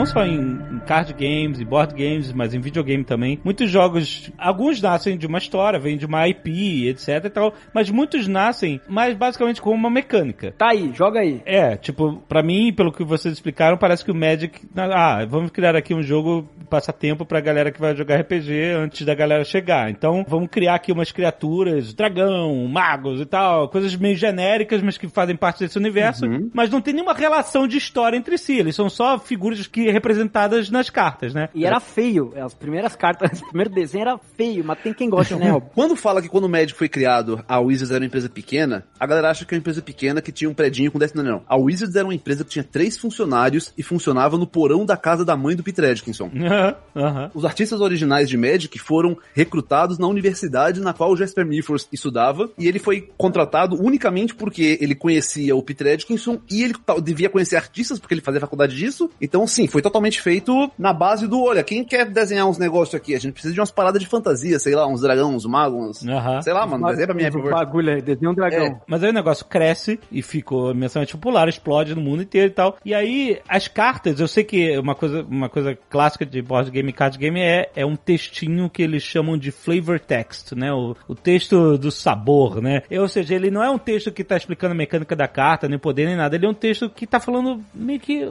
alguma história, contando uma história, uma frase de efeito que tem a ver com aquele personagem, aquela situação e tal. Meio que criando, sabe, um, um sabor a mais pra aquilo. Pra não ser só uma carta com número. Pra não ser uma carta de baralho. Seis de paus, por exemplo, entendeu? Com certeza. Até caralho tem lore, caralho. Cara, o Azagal conhece a lore da escopa, né? O baralho espanhol tem lore. O caralho sabe a lore do espanhol, pô. Aí, desses flavor texts é que veio a necessidade de se criar uma história, a comunidade pediu, e como é que isso se desenvolveu através do tempo, e como é que ela se disseminou além dos próprios cards que estão em jogo. É Lá atrás, no tempo do antes, quando a Wizards tinha três pessoas e meia dúzia de, de contratado, era exatamente o que você falou. Os caras faziam de qualquer jeito. Muitas dos flavor texts das primeiras cartas eram citações de livros de domínio público. É Byron, Shakespeare, poemas clássicos, muita coisa era. Aí, só que Magic, como, como a Carol explicou, foi um sucesso estrondoso de venda que nem os próprios criadores esperavam. O jogo saiu no fim de 93. Em 94 já começou a chegar gente mandando carta e entrar em contato com Wizards of the Coast pra comprar os direitos de fazer histórias, porque afinal de contas, se a molecada tá comprando esse jogo em tão franca produção, então eu vou, quero que minha empresa de quadrinhos faça a história disso. Eu quero comprar o direito pra escrever um livro, uma novela baseada nesse mundo. E aí, entre 94 e 95, foi meio que um, é um período tenebroso de acompanhar a história, porque a Wizards vendeu os direitos pra muitas empresas diferentes fazerem a as histórias, até que em 96 eles resolveram organizar tudo e viram, viram o tamanho da coisa, viram o quanto funcionava, o quantas pessoas gostavam, o quanto consumia isso e disseram, Tá na hora, né? Tá na hora Tá da na gente tomar conta disso. Então eles acabaram com todos os contratos. E quando isso aconteceu, tinha pelo menos uma empresa de livro e duas de quadrinhos fazendo histórias oficiais de Magic. Elas não tinham contato entre si ou com a Wizards. Então você imagina o nível de qualidade e continuidade aí que. E aí em 96 passaram a régua e começaram a fazer: olha, vamos então fazer uma história, vamos contar, vamos juntar tudo e fazer a coisa fazer sentido. Em 96 foi a coleção Miragem, que conta a história da Guerra da Miragem, como o malvado Kaervek sequestrou o Cisai e como você, jogador, vai se juntar à Guerra de Capachena da Nova Voadora Bons Ventos pra resgatá-la. Pô, você falou da Weatherlight, eu me arrepiei, mano. Juro Deus. Obrigado. Como você deve imaginar, muita gente que trabalhava no Magic era RPGista. Então, coleções antes disso tinham umas paradas tipo Legends foi uma, uma das primeiras coleções e o cara que fez a coleção, ele baseou muito das cartas nas campanhas de RPG que ele jogava e que ele jogava com os amigos. E tinha uns semblantezinhos de, de história antes disso. Não, fora É, Nights, né? Que hoje em dia não seria publicado jamais. É, mas Arabian Nights é mil e uma noites. Completamente, não tem, tem nem o que. Então, mas tem umas cartas muito. que não- Essas cartas de antiga. Essas cartas até 96, hoje em dia, não dava pra elas serem publicadas. Muitas delas não dava, muitas delas não dava mesmo. Mas, então tinham uns resquícios de lore antes disso, de história antes disso, que era, sei lá, alguém na empresa gostou de uma ideia, vamos, vamos, vamos fazer esse tema? Vai, vamos, vamos, tanto faz. A partir de 96 passou a ter um departamento de pessoas trabalhando pra fazer uma história, uma história contínua, uma, tinha um arco comprido, e daí a coisa foi, foi crescendo. E aí ficou foda, né? Mas isso se espalhou pelo mundo através de que mídias? Livros, quadrinhos, só pelas cartas? Pelas cartas, Car- velho. Cartinha colecionável. pelas cartas. Cara, Cartinha colecionável. Não, só no flavor text da carta? Cara, tem tanta coisa em flavor text das cartas que quando você junta e pega pra ler, você realmente absorve o, o texto. Não é só o flavor text, mas também as imagens. Ah, é tipo como se fosse uma pecinha de quebra-cabeça que tudo você começa a conectar. É, quando você E assim- completa a coleção, você sabe o que aconteceu na Sem história. sacanagem. Tempestade, é uma coleção lançada em 97, ela não teve livro. Eventualmente saiu um livro, mas o livro saiu dois anos depois da coleção. Uhum. Você consegue acompanhar a história inteira. Se você completar a coleção, você consegue, pela arte e flavor text, acompanhar a coleção, saber o que aconteceu, quem matou quem, o que aconteceu, como fugiu. Maneiro, é maneiro isso, cara. Tem gente que coleciona na ordem de como a história se desenrolou. Fica na pastinha, na ordem, e daí Uhum. parece um gibi. Cara, legal isso. É legal isso. Eu ia falar que hoje os cards eles vêm com uma notinha escrito assim, além de ter lá o nome do artista ou o ano que o card foi publicado, tem uma notinha dizendo assim. E tem o número, né? Um barra Spotlight. tal, né? O Isso, destaque um de número, história. Tem um destaque É. de história, dizendo, falando no card, tipo, ó, esse card aqui é um momento muito importante da história. Olha, eu vou te dizer um negócio. Eu joguei pouco Magic na vida, mas eu gosto. Eu sou um simpatizante, vamos dizer. Eu não sou um jogador, mas eu sou um simpatizante. E, e eu acho a mecânica maneira e tal. O Lierso tava um monte tempão falando assim, vamos jogar mais, jovem nerd. Então,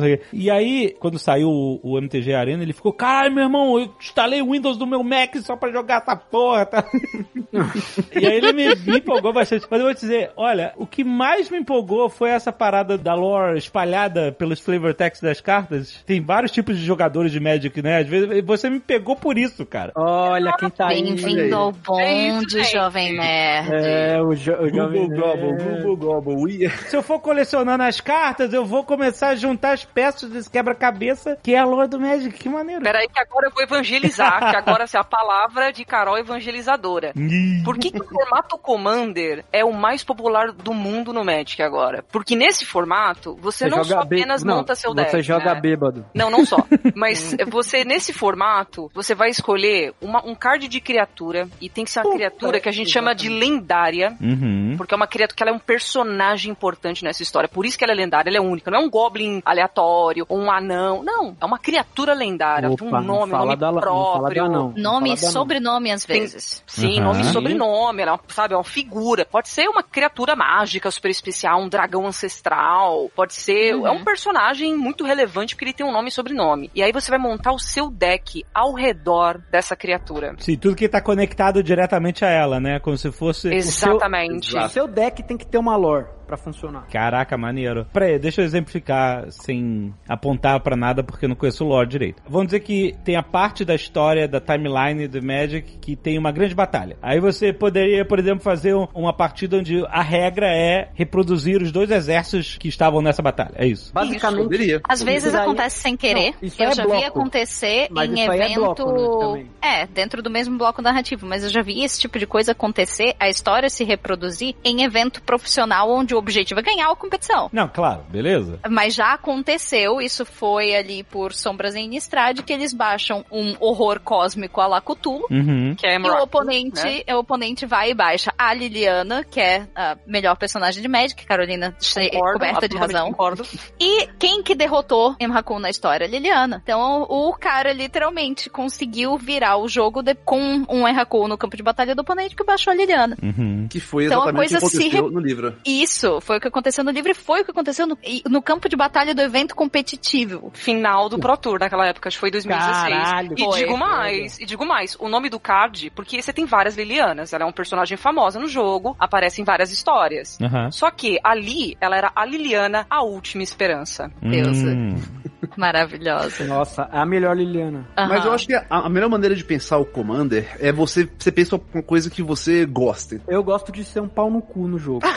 você gosta Então, de jogar de ação? Gosta é, de plantar treta. Exatamente. go- Gostamos de anões aqui, por exemplo. Então você pode montar um, um deck, você escolhe como seu comandante a criatura pra comandar o seu deck. É Torbran, Tano de Lapa Vermelha. Ele é um Menino. anão nobre do mundo de Eldraine. E ele governa os anões. Na sua cabeça, ele governa os anões com parcimônia e benevolência. E aí você vai completar o seu deck inteiro com todos os anões, com todos os súditos de Torbran. E as mágicas que Torbran. E claro que Torbran, Torbran é um cara prático. Então ele não. Ele é não cabuloso. Com, com Uhum.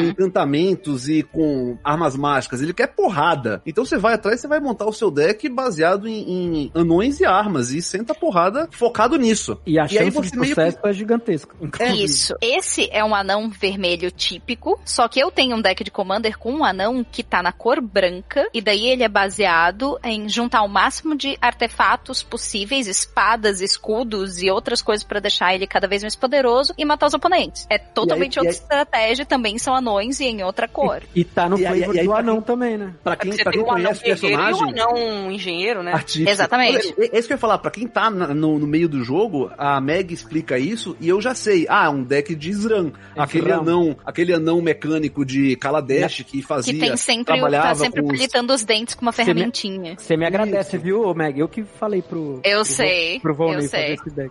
Obrigada, Gerson. O deck é incrível. E aí você consegue fazer o deck da maneira que você gosta de fantasia mágica. Você Aham. consegue contar uma história que não precisa ser do jogo. Você pode contar outra história. Sim, sua claro, claro. Com as mesmas peças. O Richard Garfield, que é esse cara que é, criou o Magic, ele sempre disse que o Magic é um jogo que é maior do que a própria caixinha. Então você vai ter as peças básicas do Magic, mas você vai poder jogar de mil jeitos diferentes. Tanto que você viu aqui, que a gente já falou de uma meia dúzia. E isso inclui também olhar a pasta e ler a história. É um jeito de você apreciar o Magic. Se a pessoa vai fazer um deck totalmente misturado, com as melhores cartas, sei lá, os melhores combos e tal, quem for fazer um deck tematizado vai ficar pra trás. Você pode, mas você também pode não fazê-lo. Tem jeito de O- não fazer. O louro, o asceta silencioso, ele é um, gigan um monge gigante sentado em uma ilha que não permite que ninguém entre ou saia, ou fala, ou faça barulho, ou atrapalhe, ou incomode, ou faça nada. Aí eu peguei o meu deck de Oloro, levei pro Magic Fest que teve ano passado, e o pessoal fica, desde então, me acusam de ser um cuzão safado que não deixa ninguém jogar direito.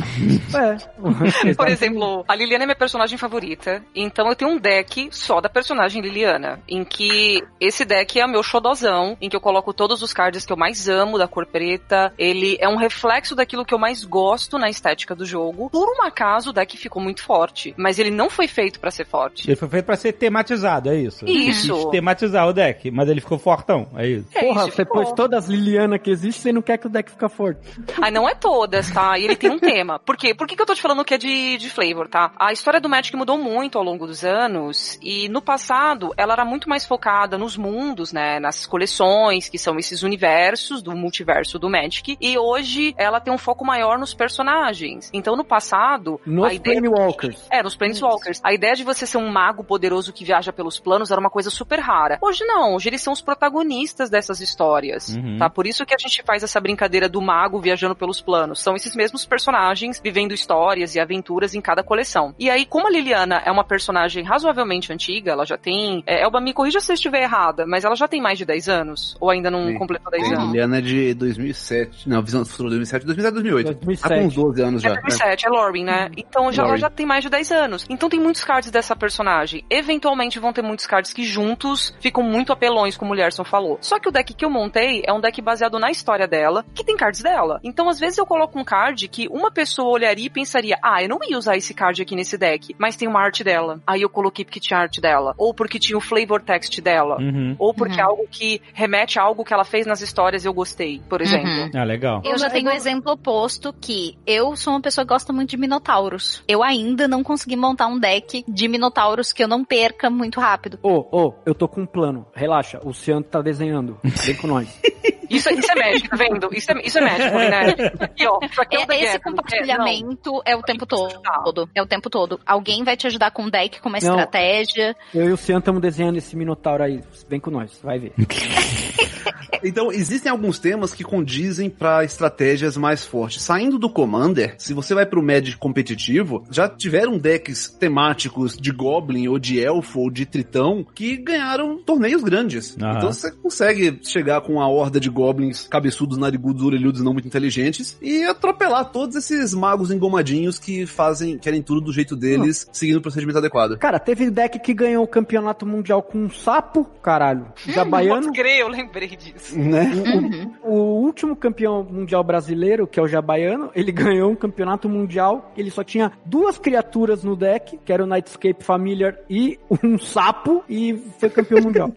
Caraca, o que, que o sapo faz? É um tritãozinho. O que, que ele faz? O que, que ele faz? Ele come muito. Ele come tudo. É, você descarta duas cartas, ele ganha mais um, mais um. Quer dizer, você descarta uma carta, ele ganha mais um, mais um. Aí você exila duas cartas do cemitério, aí ele ganha mais um, mais zero, né? Ou mais um, mais um também. É, traduzindo pra quem não joga, você, ele pode comer as cartas da sua mão ou as cartas que já morreram. Dos- já E morreram. ele vai crescendo. À medida que ele faz, ele vai crescendo. Nossa, que problema, hein? Aí a estratégia do deck era, ele segurava o jogo inteiro anulando tudo e matando as cartas do oponente com magia, até o momento que ele fadigava o outro oponente, aí ele usava uma mágica que chamava Upheaval, que voltavam todas as permanentes pra mão, todo mundo descartava tudo, ele jogava tudo que foi descartado no bicho e batia com o bicho gigante. Aí ele foi campeão mundial. assim. Caraca, Isso, parabéns. foi em 2002. Aí ano passado a gente teve o segundo É o campeão mundial brasileiro. Brasil, o Brasil é brabo. É, Eu confesso que eu assisto esses campeonatos torcendo como se fosse futebol, Eu na moral. também, mano. E a gente torce igual. Você não viu o chat da Twitch nos outros jogos mó monótono? No jogo Uhum. do Brasa, vai Brasa, caralho, pra cima. Tanto que eh, os outros fãs dos outros pro players começaram a fazer esse tipo de torcida no chat depois que os brasileiros começaram a dar o tom. É, porque não dá, brasileiro é muito louco, mano. Não brasileiro sabe torcer. Isso é uma- um detalhe legal também do MTG pra gente comentar, porque o Brasil, ele é muito forte no Magic. Às Muito vezes a gente forte. que tá no Brasil, a gente não tem uma autoestima muito boa, principalmente no que tange a esportes, né? O Magic agora tem o MTG Arena, que é um jogo eletrônico, portanto é um esporte. Uhum. E muita gente fica, ah, mas o Brasil não, não bate de frente com os Estados Unidos, é ou não bate de frente com a Europa, ou não bate de frente com o Japão. Só que no Brasil, a gente é muito bom no Magic. A mas assim, sempre foi bom muito forte. E não só no Brasil, viu? O argentino também é muito bom. Maravilhosos. Muito bom mesmo. Os argentinos são incríveis. No E Magic, diferente, Brasil e né? Argentina, né? Não é rival. futebol, a gente é futebol, é todo mundo parça no bagulho. Todo mundo parça aqui na América Latina. Rise!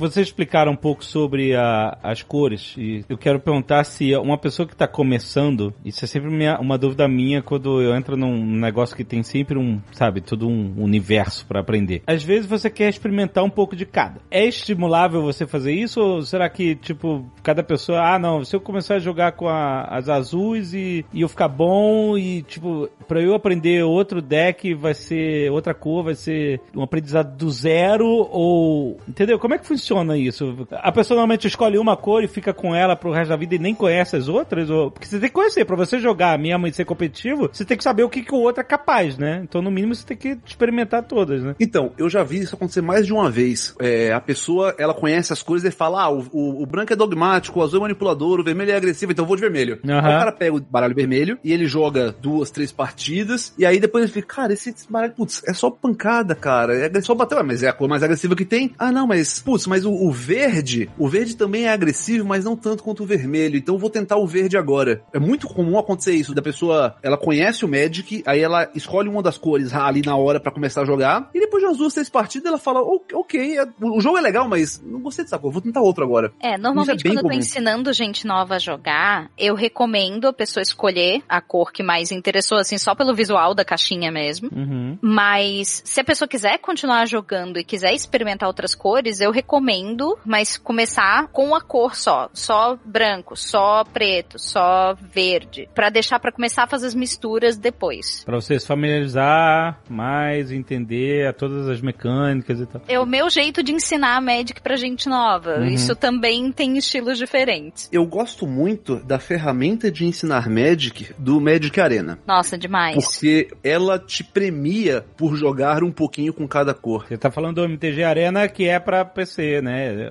O, digital, né? Isso. Isso. E Mac. Isso. Exatamente. Ele tem uma ferramenta que eu acho muito boa e, eu, cara, o, a Wizards já fez várias formas de jogar Magic digital ao longo dos anos. O, no Magic Arena, no, no que diz a ensinar novatos a jogar, na minha opinião, é a melhor coisa que eles já É a fizeram. melhor coisa que tem. Hoje, hoje, se alguém falou, eu queria aprender a jogar Magic, eu falo, cara, Baixa a arena. ba- ba- baixa a arena que vai ser mais rápido, mais eficiente. Aham, aham. E E o você Arena- vai ter autonomia. É. Porque quando a gente tá ensinando, você tá vendo aqui hoje, Alexandre, tá todo mundo te dando dicas me- intermediárias e avançadas É. e, e te dando uma, uma enxurrada de informação que às vezes pode até afastar as pessoas. O Magic tem fama de ser um jogo complexo, às vezes por causa da empolgação da galera que já joga. Uhum. Mas no Arena, ele estrutura a escadinha.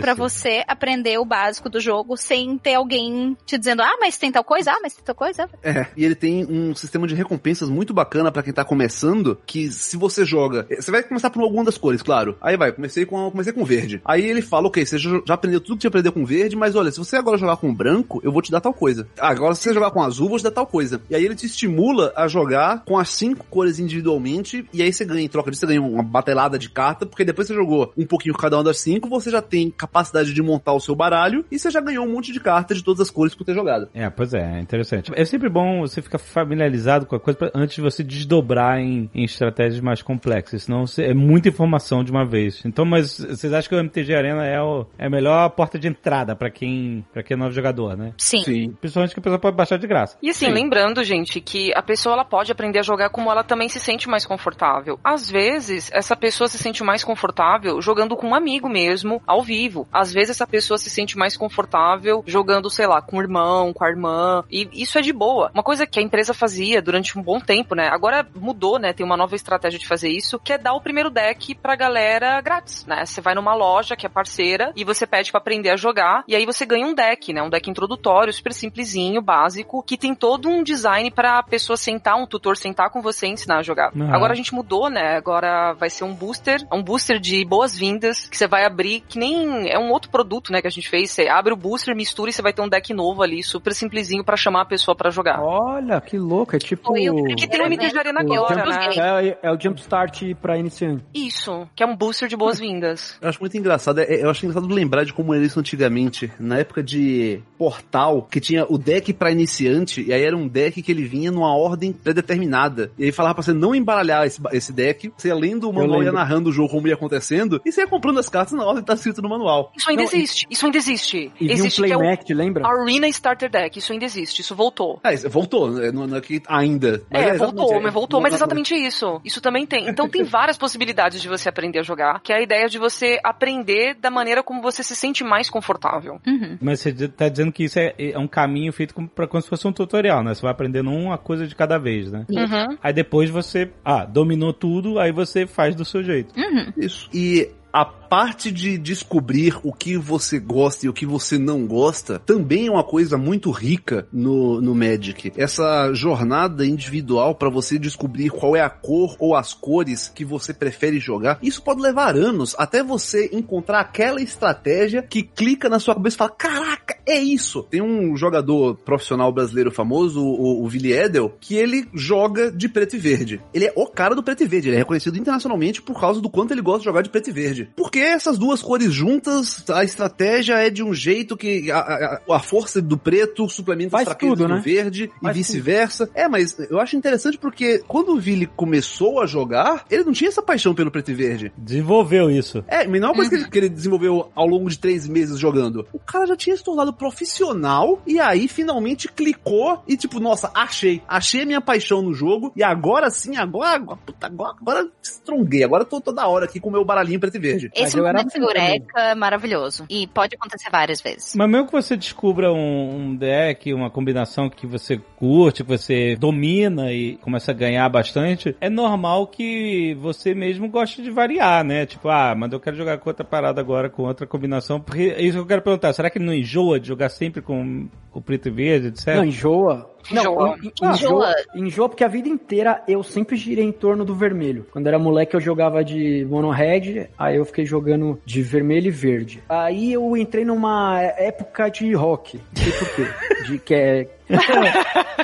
Que é- eu gostei não, da referência, toda a época de rock. Não, não, rock é, é o que o do Villa aí, o BG. Aí eu fiquei Ah, entendi. Eu já É pensei que era rock rock and roll, tá ligado? Ah, eu, Eu também, eu também tinha rock. entendido isso.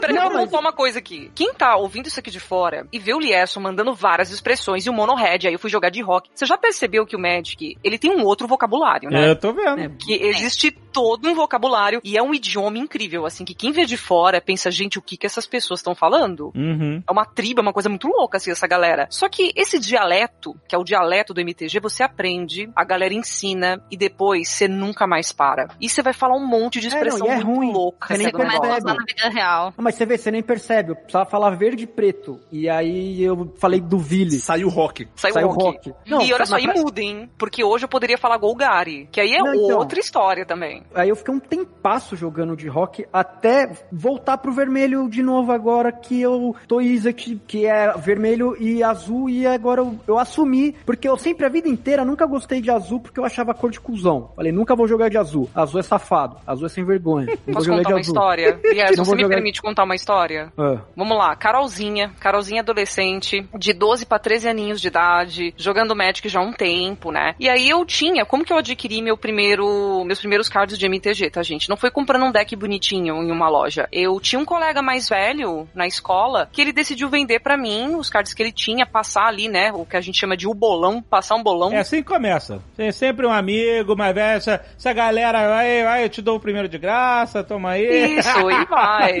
O bolão. E aí, eu lembro até hoje, o eu não lembro do nome desse menino, tá? Mas o apelido era Pateta. Ele era umas duas séries, assim, mais velho que eu. E aí, ele me vendeu, tipo, muito baratinho. Eu paguei 20 reais num bolão com mais de mil cards. E aí eu ficava montando, assim, várias combinações de cards e coisas pra poder jogar. E aí eu fui num evento, desses eventinhos de RPG, e aí eu sentei, vi uma galera jogando Magic, assim, que você se enturma, né? Eu vi uma galerinha lá jogando MTG, ah, vou chegar junto pra jogar lá com a molecada. E aí eu, na maior humildade, gente, super novinha, criança ainda, sentei pra jogar com o menino, e o jogo foi exatamente assim. Tá, eu vou descer essa criatura aqui, ele, eu anulo. Nossa, beleza, então vou descer essa outra aqui, ele, eu anulo. E aí no turno seguinte, eu anulo. E eu anulo. Eu falei, cara, será que tem como, né, em algum momento vai acabar os anulas do seu deck? Ele, não, não vai, porque eu tenho 20 no meu deck. Não vai acabar. Eu falei, não, não é possível. E aí, eu poderia fazer como o Lierson. E eu poderia pensar assim, nossa, isso aqui é deck de cuzão. Esse menino é um otário. E, gente, atrás de mim, tinha um grupo de meninos também falando, nossa, vence ele, pelo amor de Deus, mina, você tem que vencer esse cara, porque ele é muito otário. Sabe o que, que eu pensei depois que eu terminei de jogar com ele? Vou montar um Esse deck animal, vou montar um igual.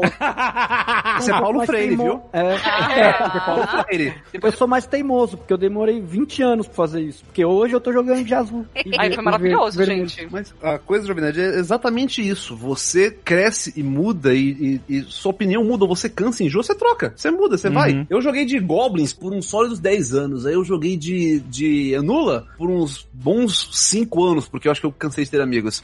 Ah, Não sabia eu dessa passei- sua verdade. Inclusive, eu conheci o Elba assim, viu? Foi jogando um campeonato com esse lendário deck de Anula. Olha aí. É que você me pegou na minha época de combo. É verdade. assim, e essa é a maravilha do, do jogo físico. Porque, ah, can- putz, quer saber? O deck é legal, mas eu cansei dele. Eu queria montar um negócio diferente. Troca as cartas, sabe? Encontra Aham. um amigo, troca, muda, E essa desenvolve. também é a graça de ter coleção nova a cada 3, 4 meses, porque você, especialmente se joga os formatos limitados, que você vai pegar o pacotinho, pega seis, abre e monta um deck. E daí você joga o dia inteiro com ele. Beleza. Você vai fazer três meses isso direto, você vai cansar. Então, essa renovação que tem a cada 3, 4 meses é muito legal pro jogo pra você meio que ter um Uhum. respiro, ter uma novidade. E também tem o saudosismo, que é, passa um tempo e você fica, ai, que saudade daquele lá, lá, sabe? Uhum. E aí sai uma coleção de novo que lembra aquela do passado. E existe o melhor formato de todos, que é o limitado, né? Que é Ai, quando. amo. Que é um formato, Jovem Nerd, que você. Vai todo mundo pra lojinha, todo mundo sem baralho. Aí você vai, pega uma caixinha fechada, todo mundo abre, monta o baralho na hora e joga um campeonato. Ganhe o melhor deck builder. E na sorte com o que vier. Que esse formato é muito bom. Ele é mais democrático, sabe? Uhum. Ele é o meu favorito.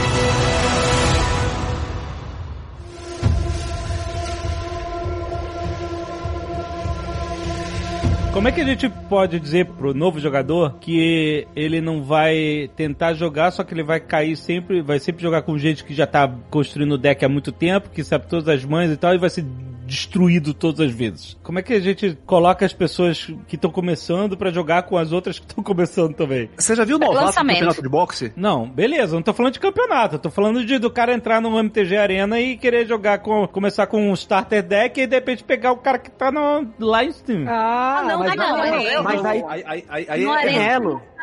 Aí tem elo, beleza. Tem É, elo, tem tem pareamento. É, É. Dependendo da sua coleção, ele meio que vai entender que você tá jogando só com um deck básico, que você não tem uma coleção muito grande. Uhum. Tem um pareamento, tem todo um sistema de inteligência ali artificial. É, mas no Magic físico, normalmente a gente recomenda para as pessoas, fora esse momento que tá jogando com o deck emprestado, dos amigos e tal, é um evento que é o pré-lançamento, que daí vai ter esse formato democrático que você vai abrir e vai estar todo mundo conhecendo a coleção nova naquele momento. Então, mesmo o deck builder com mais experiência vai ter um cabelímetro a mais de vantagem, vai, mas ao mesmo tempo você tá num formato um pouquinho mais democrático. Mas eu você tenho um pode colocar iniciante. No final do dia, a melhor forma é sempre o diálogo, porque o veterano, ele quer ajudar o novato também. É, A gente imagina. sempre compartilhar com essa A pessoa gente sempre ensina, o velho. que você aprendeu, porque são anos de conhecimento acumulado que você quer compartilhar. Eu sei que um pré-lançamento pode ser meio assustador, do tipo, nossa, é minha primeira vez numa loja e ela tá cheia e tem uma galera aqui e eu vou montar um deck na hora. Tudo bem, mas tem um monte de veterano lá que tá de coração aberto pra te ajudar, pra olhar os seus cards, dar dica pra você. É diálogo. A real é que ninguém se diverte pisoteando novato, sabe? Uhum. Se eu saio de casa pra ir jogar um pré-lançamento, chama pré-lançamento, porque ele acontece uma semana antes do lançamento da coleção. Então, pra todo mundo, aquela é novidade. Se eu saio de casa, me, me disponho a passar quatro horas numa loja jogando um torneio, não realmente quero pegar um oponente que não sabe o que tá acontecendo, sabe? A diferença no prêmio é muito menor do que a diferença de diversão entre um jogo que foi acirrado versus eu atropelar um cara que não sabe como o jogo funciona. Exato. Então, no, no pré-lançamento, é muito comum, mesmo a galera que vai ser seu oponente, ajudar a montar o deck. Ô, você tá tendo dificuldade aí? Você, você começou agora? Não, não, não sei como, como é essa regra, como é? Beleza, senta, junta, vai, vamos todo mundo. É do interesse de todo mundo que tá participando que todo mundo consiga participar. Sim, porque É. se você assustar um menino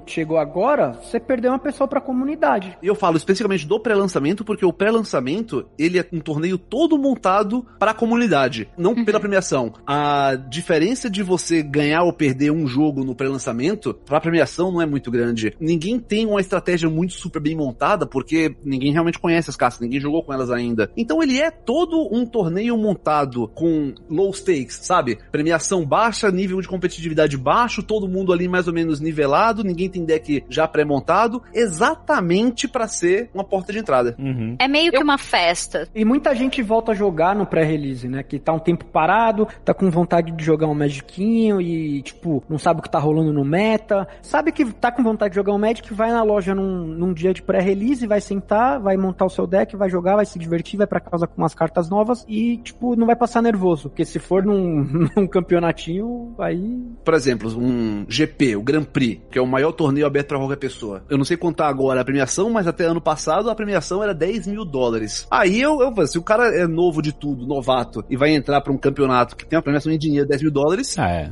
Aí vai ser atropelado. exatamente, alguém, alguém vai pegar ele pela nuca e esfregar no chão. Não, não, não vai acontecer.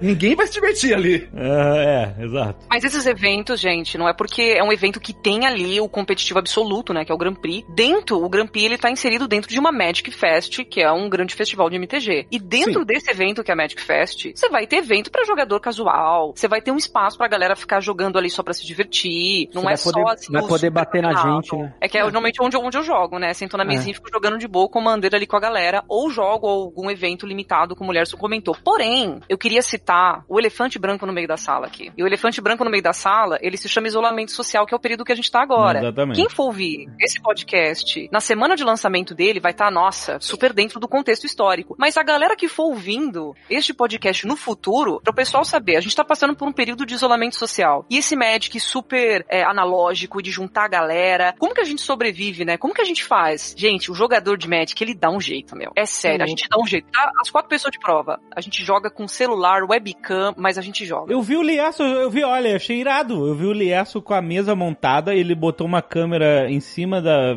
é, né, apontada pra baixo, pra mesa, e ele tava jogando assim com a, com a galera dele, cara. Eu achei maneiríssimo. Falei, pô, olha aí. Uhum. Inclusive, o pré-lançamento. Tipo, esse que foi o de Zendikar, que o pessoal deve ouvir esse podcast um tempo depois do que foi o pré-lançamento de Zendikar, que é a nova coleção. A galera pode comprar na loja pra receber em casa, ou ir lá retirar e jogar de casa. Eu Você joga vou com o fazer celular, isso. Caraca. joga com a webcam, e o produto continua lá. Se quiser chamar a galera, não, vamos improvisar aqui um negócio, pessoal. E a galera se vira, gente, e super funciona. E tem o MTG Arena também pra você jogar digitalmente com a galera também. Ai, se não tivesse o Arena nessa quarentena, meu Deus do céu, não sei o que eu ia fazer.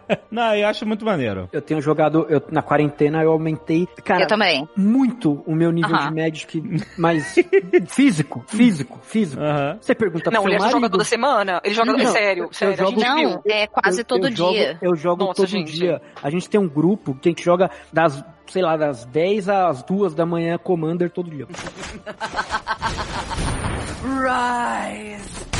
Eu quero fazer uma pergunta de uma lenda que eu ouvi falar de Magic, que eu vi numa, numa loja especializada que era... Ah, eu já sei até qual que é. Eu acho que eu sei qual é. Eu vou contar a lenda e vocês me dizem se é verdade ou se é lenda. Beleza. Nas cartas de Magic tem um risco nas costas da- da carta, um tipo um risco de caneta, um negócio bizarro que eu sempre olhei assim, caraca, que parada é essa? Ok, era outra. Ah, não, era outra. Eu também pensei que era outra. Ué, você pode contar essa trivia também, se você quiser. Não, não, mas é, depois você conta qual é a outra lenda. Aí eu falei assim, que, que, que- toda carta tem esse risco, mano, o que, que é isso? E aí a, lenda que me contaram, me contaram lá na Ponte HQ, que era que, ah, num das primeiras impressões ou qualquer coisa assim, teve, isso foi um erro de impressão e isso se tornou uma parada tão lendária, tão maneira esse erro de impressão que eles incorporaram em todas as cartas o maldito erro de impressão que é esse risco de caneta nas costas da carta. Isso é verdade ou é lenda? Isso é lenda. Ah, então qual é desse risco? Lembre-se que quando essas coisas foram feitas, a gente estava falando de uma empresa que, na época, após receber capital para investir, ela tinha três funcionários. Então, por isso que parecia a história verdadeira. Os caras tiveram um erro de impressão, eu falei assim, agora deixa. O cara que fez as texturas das cartas, Hum. tanto atrás da carta de Magic tem três níveis de marrom diferentes, certo? Hum. O cara era o Jasper Miffors. E foi peraí, Elba, Elba, peraí. Essa história que o Elba vai contar é querendo explicar que não que não tenha nenhuma incompetência nessas costas da carta. Ah, tá, entendi, entendi, entendi, entendi. Só não é essa a história.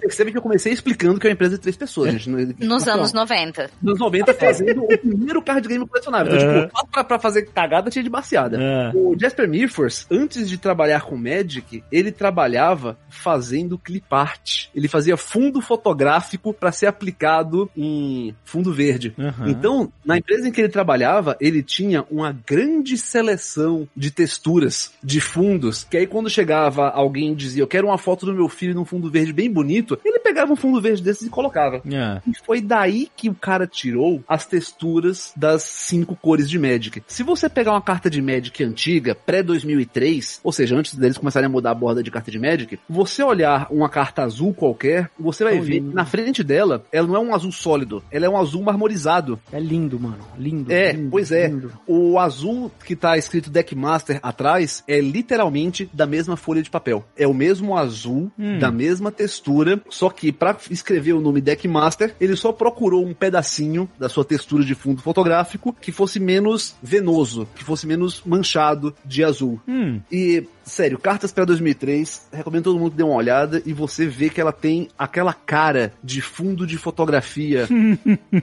de background padrão do Windows 95. Ah. Não é por acidente, é Tem gente que literalmente adora. isso. Tem gente que ama, igual o Lies. Você viu a nostalgia dele falando, ai, Eu- eu, nossa, é eu não estou julgando, Se eu não estou tivesse papel julgando. de Mano, parede, o Lierson desculpa. botava em casa. Desculpa, não tem nenhuma carta nova que seja mais bonita que uma carta azul foil até mudar o frame das antigas. Ah, eu tenho que concordar, tenho que admitir. Mas são bonitas hoje, tá, gente? Não, são E- lindas, mas é que as antigas azuis foil, em especial, elas têm um brilho a mais, mano. Ainda mais aquelas que tem a estrelinha. a É, o nome desse brilho é nostalgia.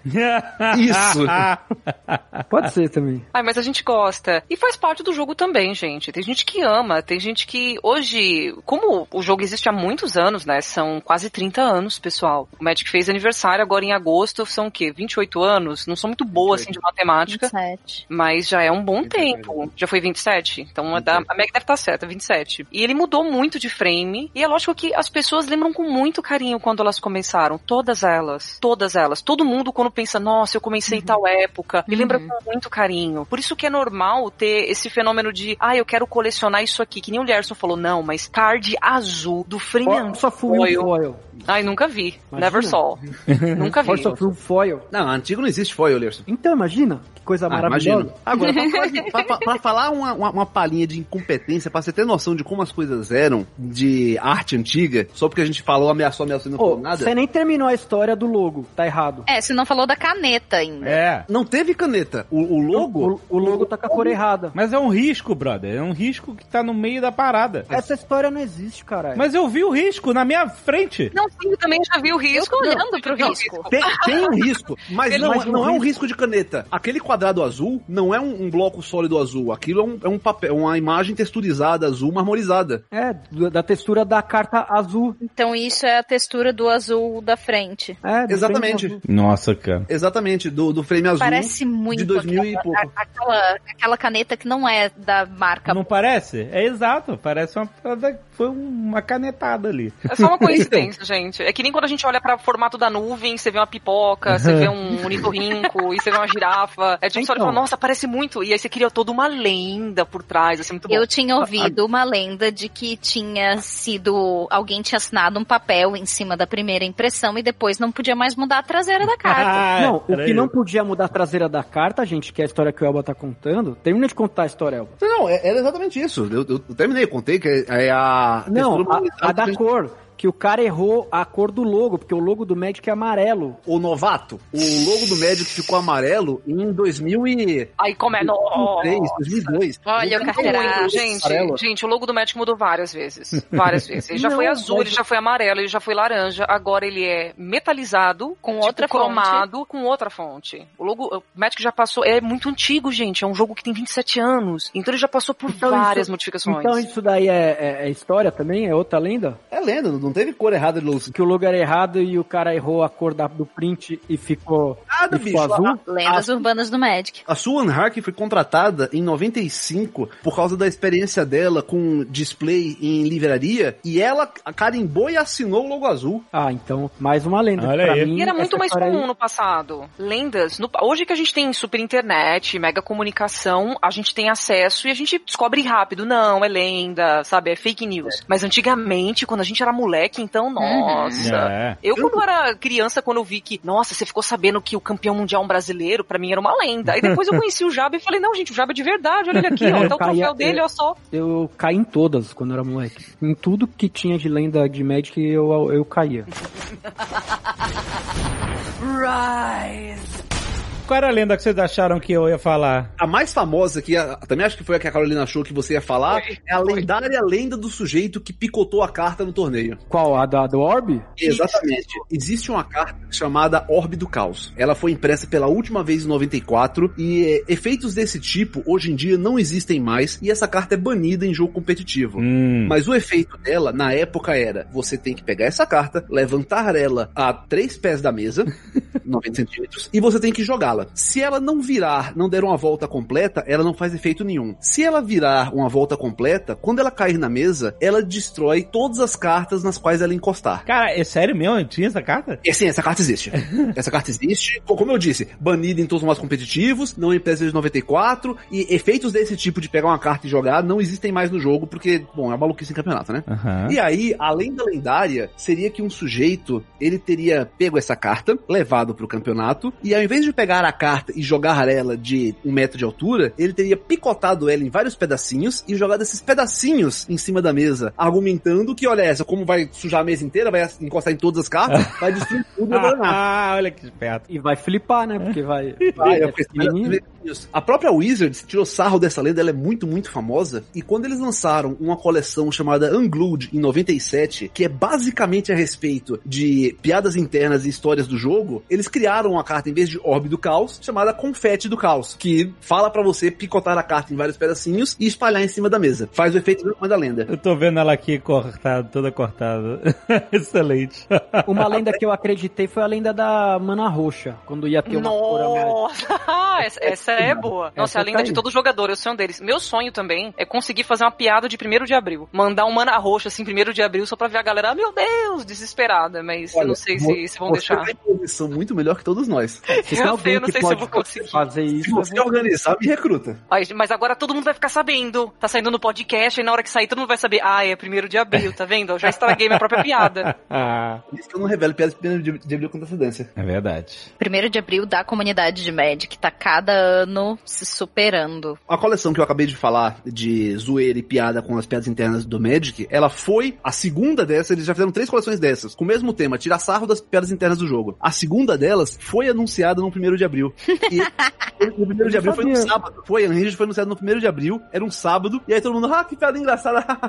aí na segunda-feira o site oficial postou, gente, não era piada, vai sair mesmo, eu juro que vai sair. Gente, Hoje é adoro 3 de abril, vai é sair. maravilhoso. É maravilhoso. Tem algumas coleções, Jovem Nerd, porque o Magic a gente falou até agora das coleções principais do jogo, Uhum. que são essas que lançam quatro por ano, uma vez a cada três meses, que são utilizadas em campeonatos. As Mas, sérias, na né? verdade, existem mais produtos de MTG. Então você tem coisa só pra Commander, tem uma coleção inteira de Commander, e tem umas coleções que elas existem pra essa galera que gosta de experimentar coisas muito alternativas no Magic. Uhum. Teve uma, que é a Conspiracy, Nossa, a- acho que a galera toda que conhece, que ela tem uma coisa que não foi citada aqui até agora, que é como que é uma coleção de Magic, tá, gente? Ela é uma referência clássica a algo legal na cultura pop. Então vai ter uma coleção que é tipo o Egito Antigo, vai ter uma coleção que é o horror gótico, clássico, com vampiros, lobisomens, vai ter, gente, pra todos os estilos. E essa conspiração era uma parada meio ali renascentista, sabe? Uma coisa meio de intriga palaciana. E aí, Uhum. além de ter cards que tem essa relação de conspiração, você só joga formato limitado com esse card, então você tem que montar o deck na hora. E você joga também de mesão, assim, de galera, que é pra fazer essa brincadeira de conspiração. Uhum. Sacou? E pra então tem muita coleção- política no meio do jogo. Pra anunciar essa coleção, eles anunciaram assim: ah, a gente vai lançar a coleção Conspiração, o Reino do Rei Brago, que era o grande rei, que era um rei fantasma. No dia seguinte, a gente anunciou que, infelizmente, o rei foi assassinado. Agora o nome da coleção vai ser a Conspiração, o Trono Vazio. Uhum. Aí no dia seguinte, não, a fulana, que é a marquesa, assumiu, agora ela é a rainha. O nome da coleção é Conspiração Tome a Coroa. E aí a gente colocou uma mecânica na coleção focada em quem é o monarca. Tem essa coisa de você ter um card simbolizando que não, eu que sou o monarca agora. E aí se eu causo dano no meu adversário, ele vira o monarca, sabe? Tem toda uma parada de gameplay. E isso é uma coisa também muito legal do Magic. Uhum. O gameplay, ele reflete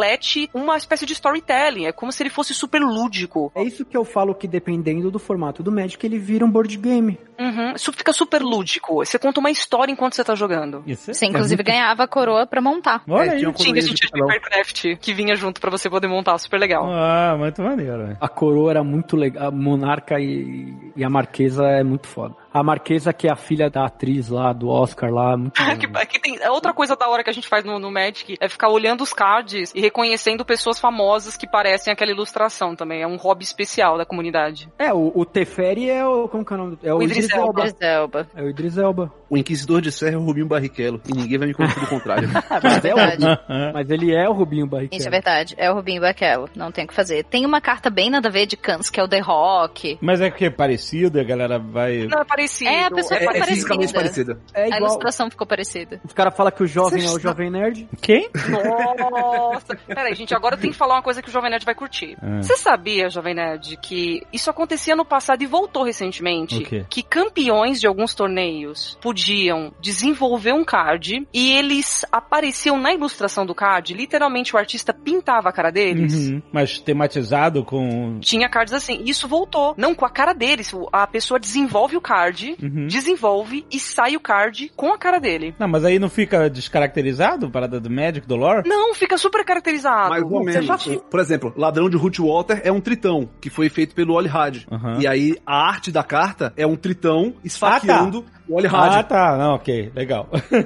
O Aham. pessoal super improvisa e fica muito divertido. O último que a gente teve foi na coleção do final do ano passado, Nossa, que foi o é campeão muito mundial. bom. E é um card muito bom, sabe? Que joga muito em Javier. vários decks. Uhum, espanhol. Mano, mas o Void Mage eu acho muito feio, mano. E na Porque coleção não- que vem vai via do PV? Eu acho que sim. Eu acho que a gente vai ver não, é, na eles próxima... confirmaram no Twitter. Que não Jura? tinha vindo. É, porque não viria nessa. E daí eles disseram que vai vir na próxima. Gente, agora eu tô pensando. Vocês já estão falando a língua de vocês aí. Desculpa, desculpa. O PV é o campeão mundial. O PV é o campeão mundial, que é É o brasileiro. garoto Aham. brasileiro de Porto Alegre que ganhou o Mundial. E aí, como ele ganhou o mundial, ele fez uma carta e a carta vai sair com ele na arte. Ah, maneiro. E aí deve sair na próxima coleção a ser lançada. É justo. Pô, maneiríssimo isso. Eu vou querer falar pro pessoal, se quiser aprender, baixar o MTG Arena, mas dá uma chance pro Magic Físico também, porque é muito maneiro. E a gente super ajuda e ensina, dá pra jogar assim, nesse momento de isolamento social com a Webcam, é muito maneiro. O Lierson tá aqui de Aham. prova, a Meg, o Elba também. Aham. A parte que eu não super falei, que eu não sabia como falar de uma maneira simpática, é exatamente isso. Eu não particularmente gosto do Magic Arena. Ele é fantástico pra ensinar a jogar, mas pra jogar no dia a dia, eu absolutamente prefiro Magic Físico. Ó, eu não existe nada como sentir o cheiro de carta abrindo um booster, sabe? É, O quase pacotinho que abre igual é um- chocolate, gente. é um Só tesão. o barulho dele é um abrir já. É uma É SMR. É um não, e abrir booster também. Gente, abrir, o momento de abrir booster, tem gente que não liga, que abre, olha o card raro só e é isso. Falou, Mas, mano. gente, Abrir uma Eu tenho um problema com essas é pessoas. bom. Sabe, você abre, aí você vai desfrutando, vai passando card por card. E o booster ele tem uma sequência. Então, primeiro é o card comum, depois incomum. Aí você saber se é um raro, se é um mítico. Você vai abrir um Planeswalker. Nossa, gente, é um momento super né? especial. Se vai ter É. uma foil no final. Cara, é um Cara, eu, eu, Mas eu tenho problema com essas pessoas que abrem booster, assim, levianamente, sabe? Pra mim, o booster tem que ser jogado, tem que ser draftado, tem que ser feito um eventinho dele. Frases de É. Twitter. A pessoa que abre o booster e já olha a rara, ela já morreu por dentro. É, entendi. Não, eu totalmente entendo. A pessoa tem que saborear aquilo tudo, né? O que, que ela quer? Do... Cara, Pegou ó, como um bombom, gente, chocolate. Tem que comer. Cara, ah, gostoso. Você quer saber o grau de febre dessas pessoas aqui? Só, só uma história, só pra finalizar, Hum, Alexandre. O ano passado, no, no Magic Fest do final do ano, a gente tinha jogado um campeonato das nove da manhã ao meio-dia, acabou o campeonato. Aí a gente tinha jogado um campeonato da uma da tarde às quatro da tarde, depois um outro campeonato à, da, à noite. Aí eu tinha feito umas porrada de ponto no campeonato, né? Tinha farmado, aí eu consegui pegar uma caixa de Eldraine. É? Aí, Da, da coleção do momento. Aí, né, tinha pegou a caixa, porra, vou abrir essa caixa. Eu tinha jogado, sei lá. Você tinha farmado o quê? Prêmio do- do- dos campeonatos, é isso? É, É. o dinheirinho de quermesse, assim, Ah, do tá. evento. É. É, porque no campeonato. Aí eu saio lá, tô com uma caixa no- na, na mão. Aí a Meg mora no sul, né? A gente se vê só em campeonato e evento. A gente aqui. se vê uma vez por ano. É, basicamente. Aí eu encontro ela e o marido dela. Aí sai meu primo, mais seis noia. Aí a gente se olhou. Era tipo 11 horas da noite depois de ter jogado Magic o dia inteiro. E eu tava de cosplay. É, e ela tava fantasiada de Lilian. Do que que você. Ah, não, você tava de Judite. Aí. Nesse dia eu tava de Judite. Aí eu olhei, porra, mano, vou pra casa abrir sozinho essa caixa de booster. Aí os caras, ah, podia fazer um draft, né? Cara, a gente foi pra casa, seis pessoas, depois de um dia inteiro de campeonato, abrimos uma caixa, fizemos um campeonato de draft até as quatro da manhã, no outro dia tinha campeonato às nove de novo, velho. Pedimos pizza. Pra você ver o nível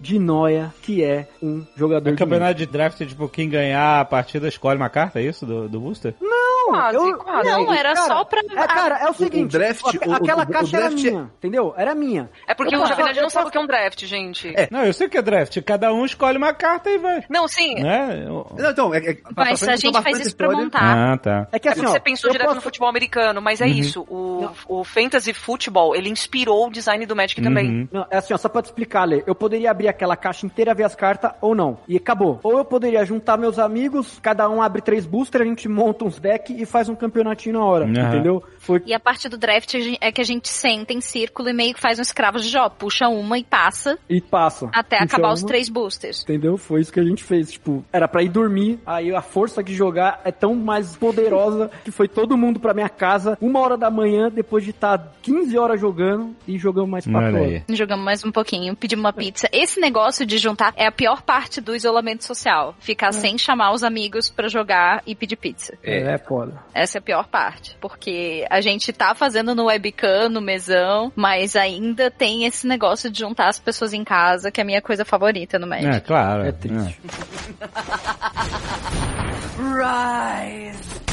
Quero saber se existe alguma frase, algum gesto, alguma coisa que se diz num grupo de pessoas que a pessoa vai identificar, um jogador de Magic vai identificar o outro. Em resposta, Mana vai, mana vai. Nossa, é tanta Em resposta coisa, é mano. bom. Em resposta? Quando os assuntos começam a, a empilhar um em cima do outro, eu fico dizendo, calma, calma, tem que resolver na- a pilha. Tá na pilha. Toda vez que eu tô fudido, eu falo que eu fludei. Em qualquer etapa da minha vida, eu fludei. Essa não é tão fácil de identificar assim. Porque o que eu quero fazer é que a comunidade Magic vá no Twitter do Tucano e fique mandando isso o dia inteiro pra infernizar a vida dele.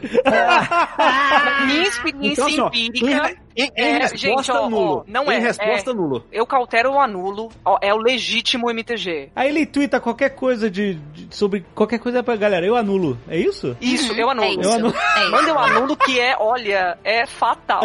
Excelente, excelente. Isso vai fazer ele ter vontade mesmo de jogar. Olha, Não, gente, não Ele- faz isso ele- não. Agora me arrependi. Pode, meu Deus, não. ele pode não ter vontade de jogar, mas eu amei essa ideia.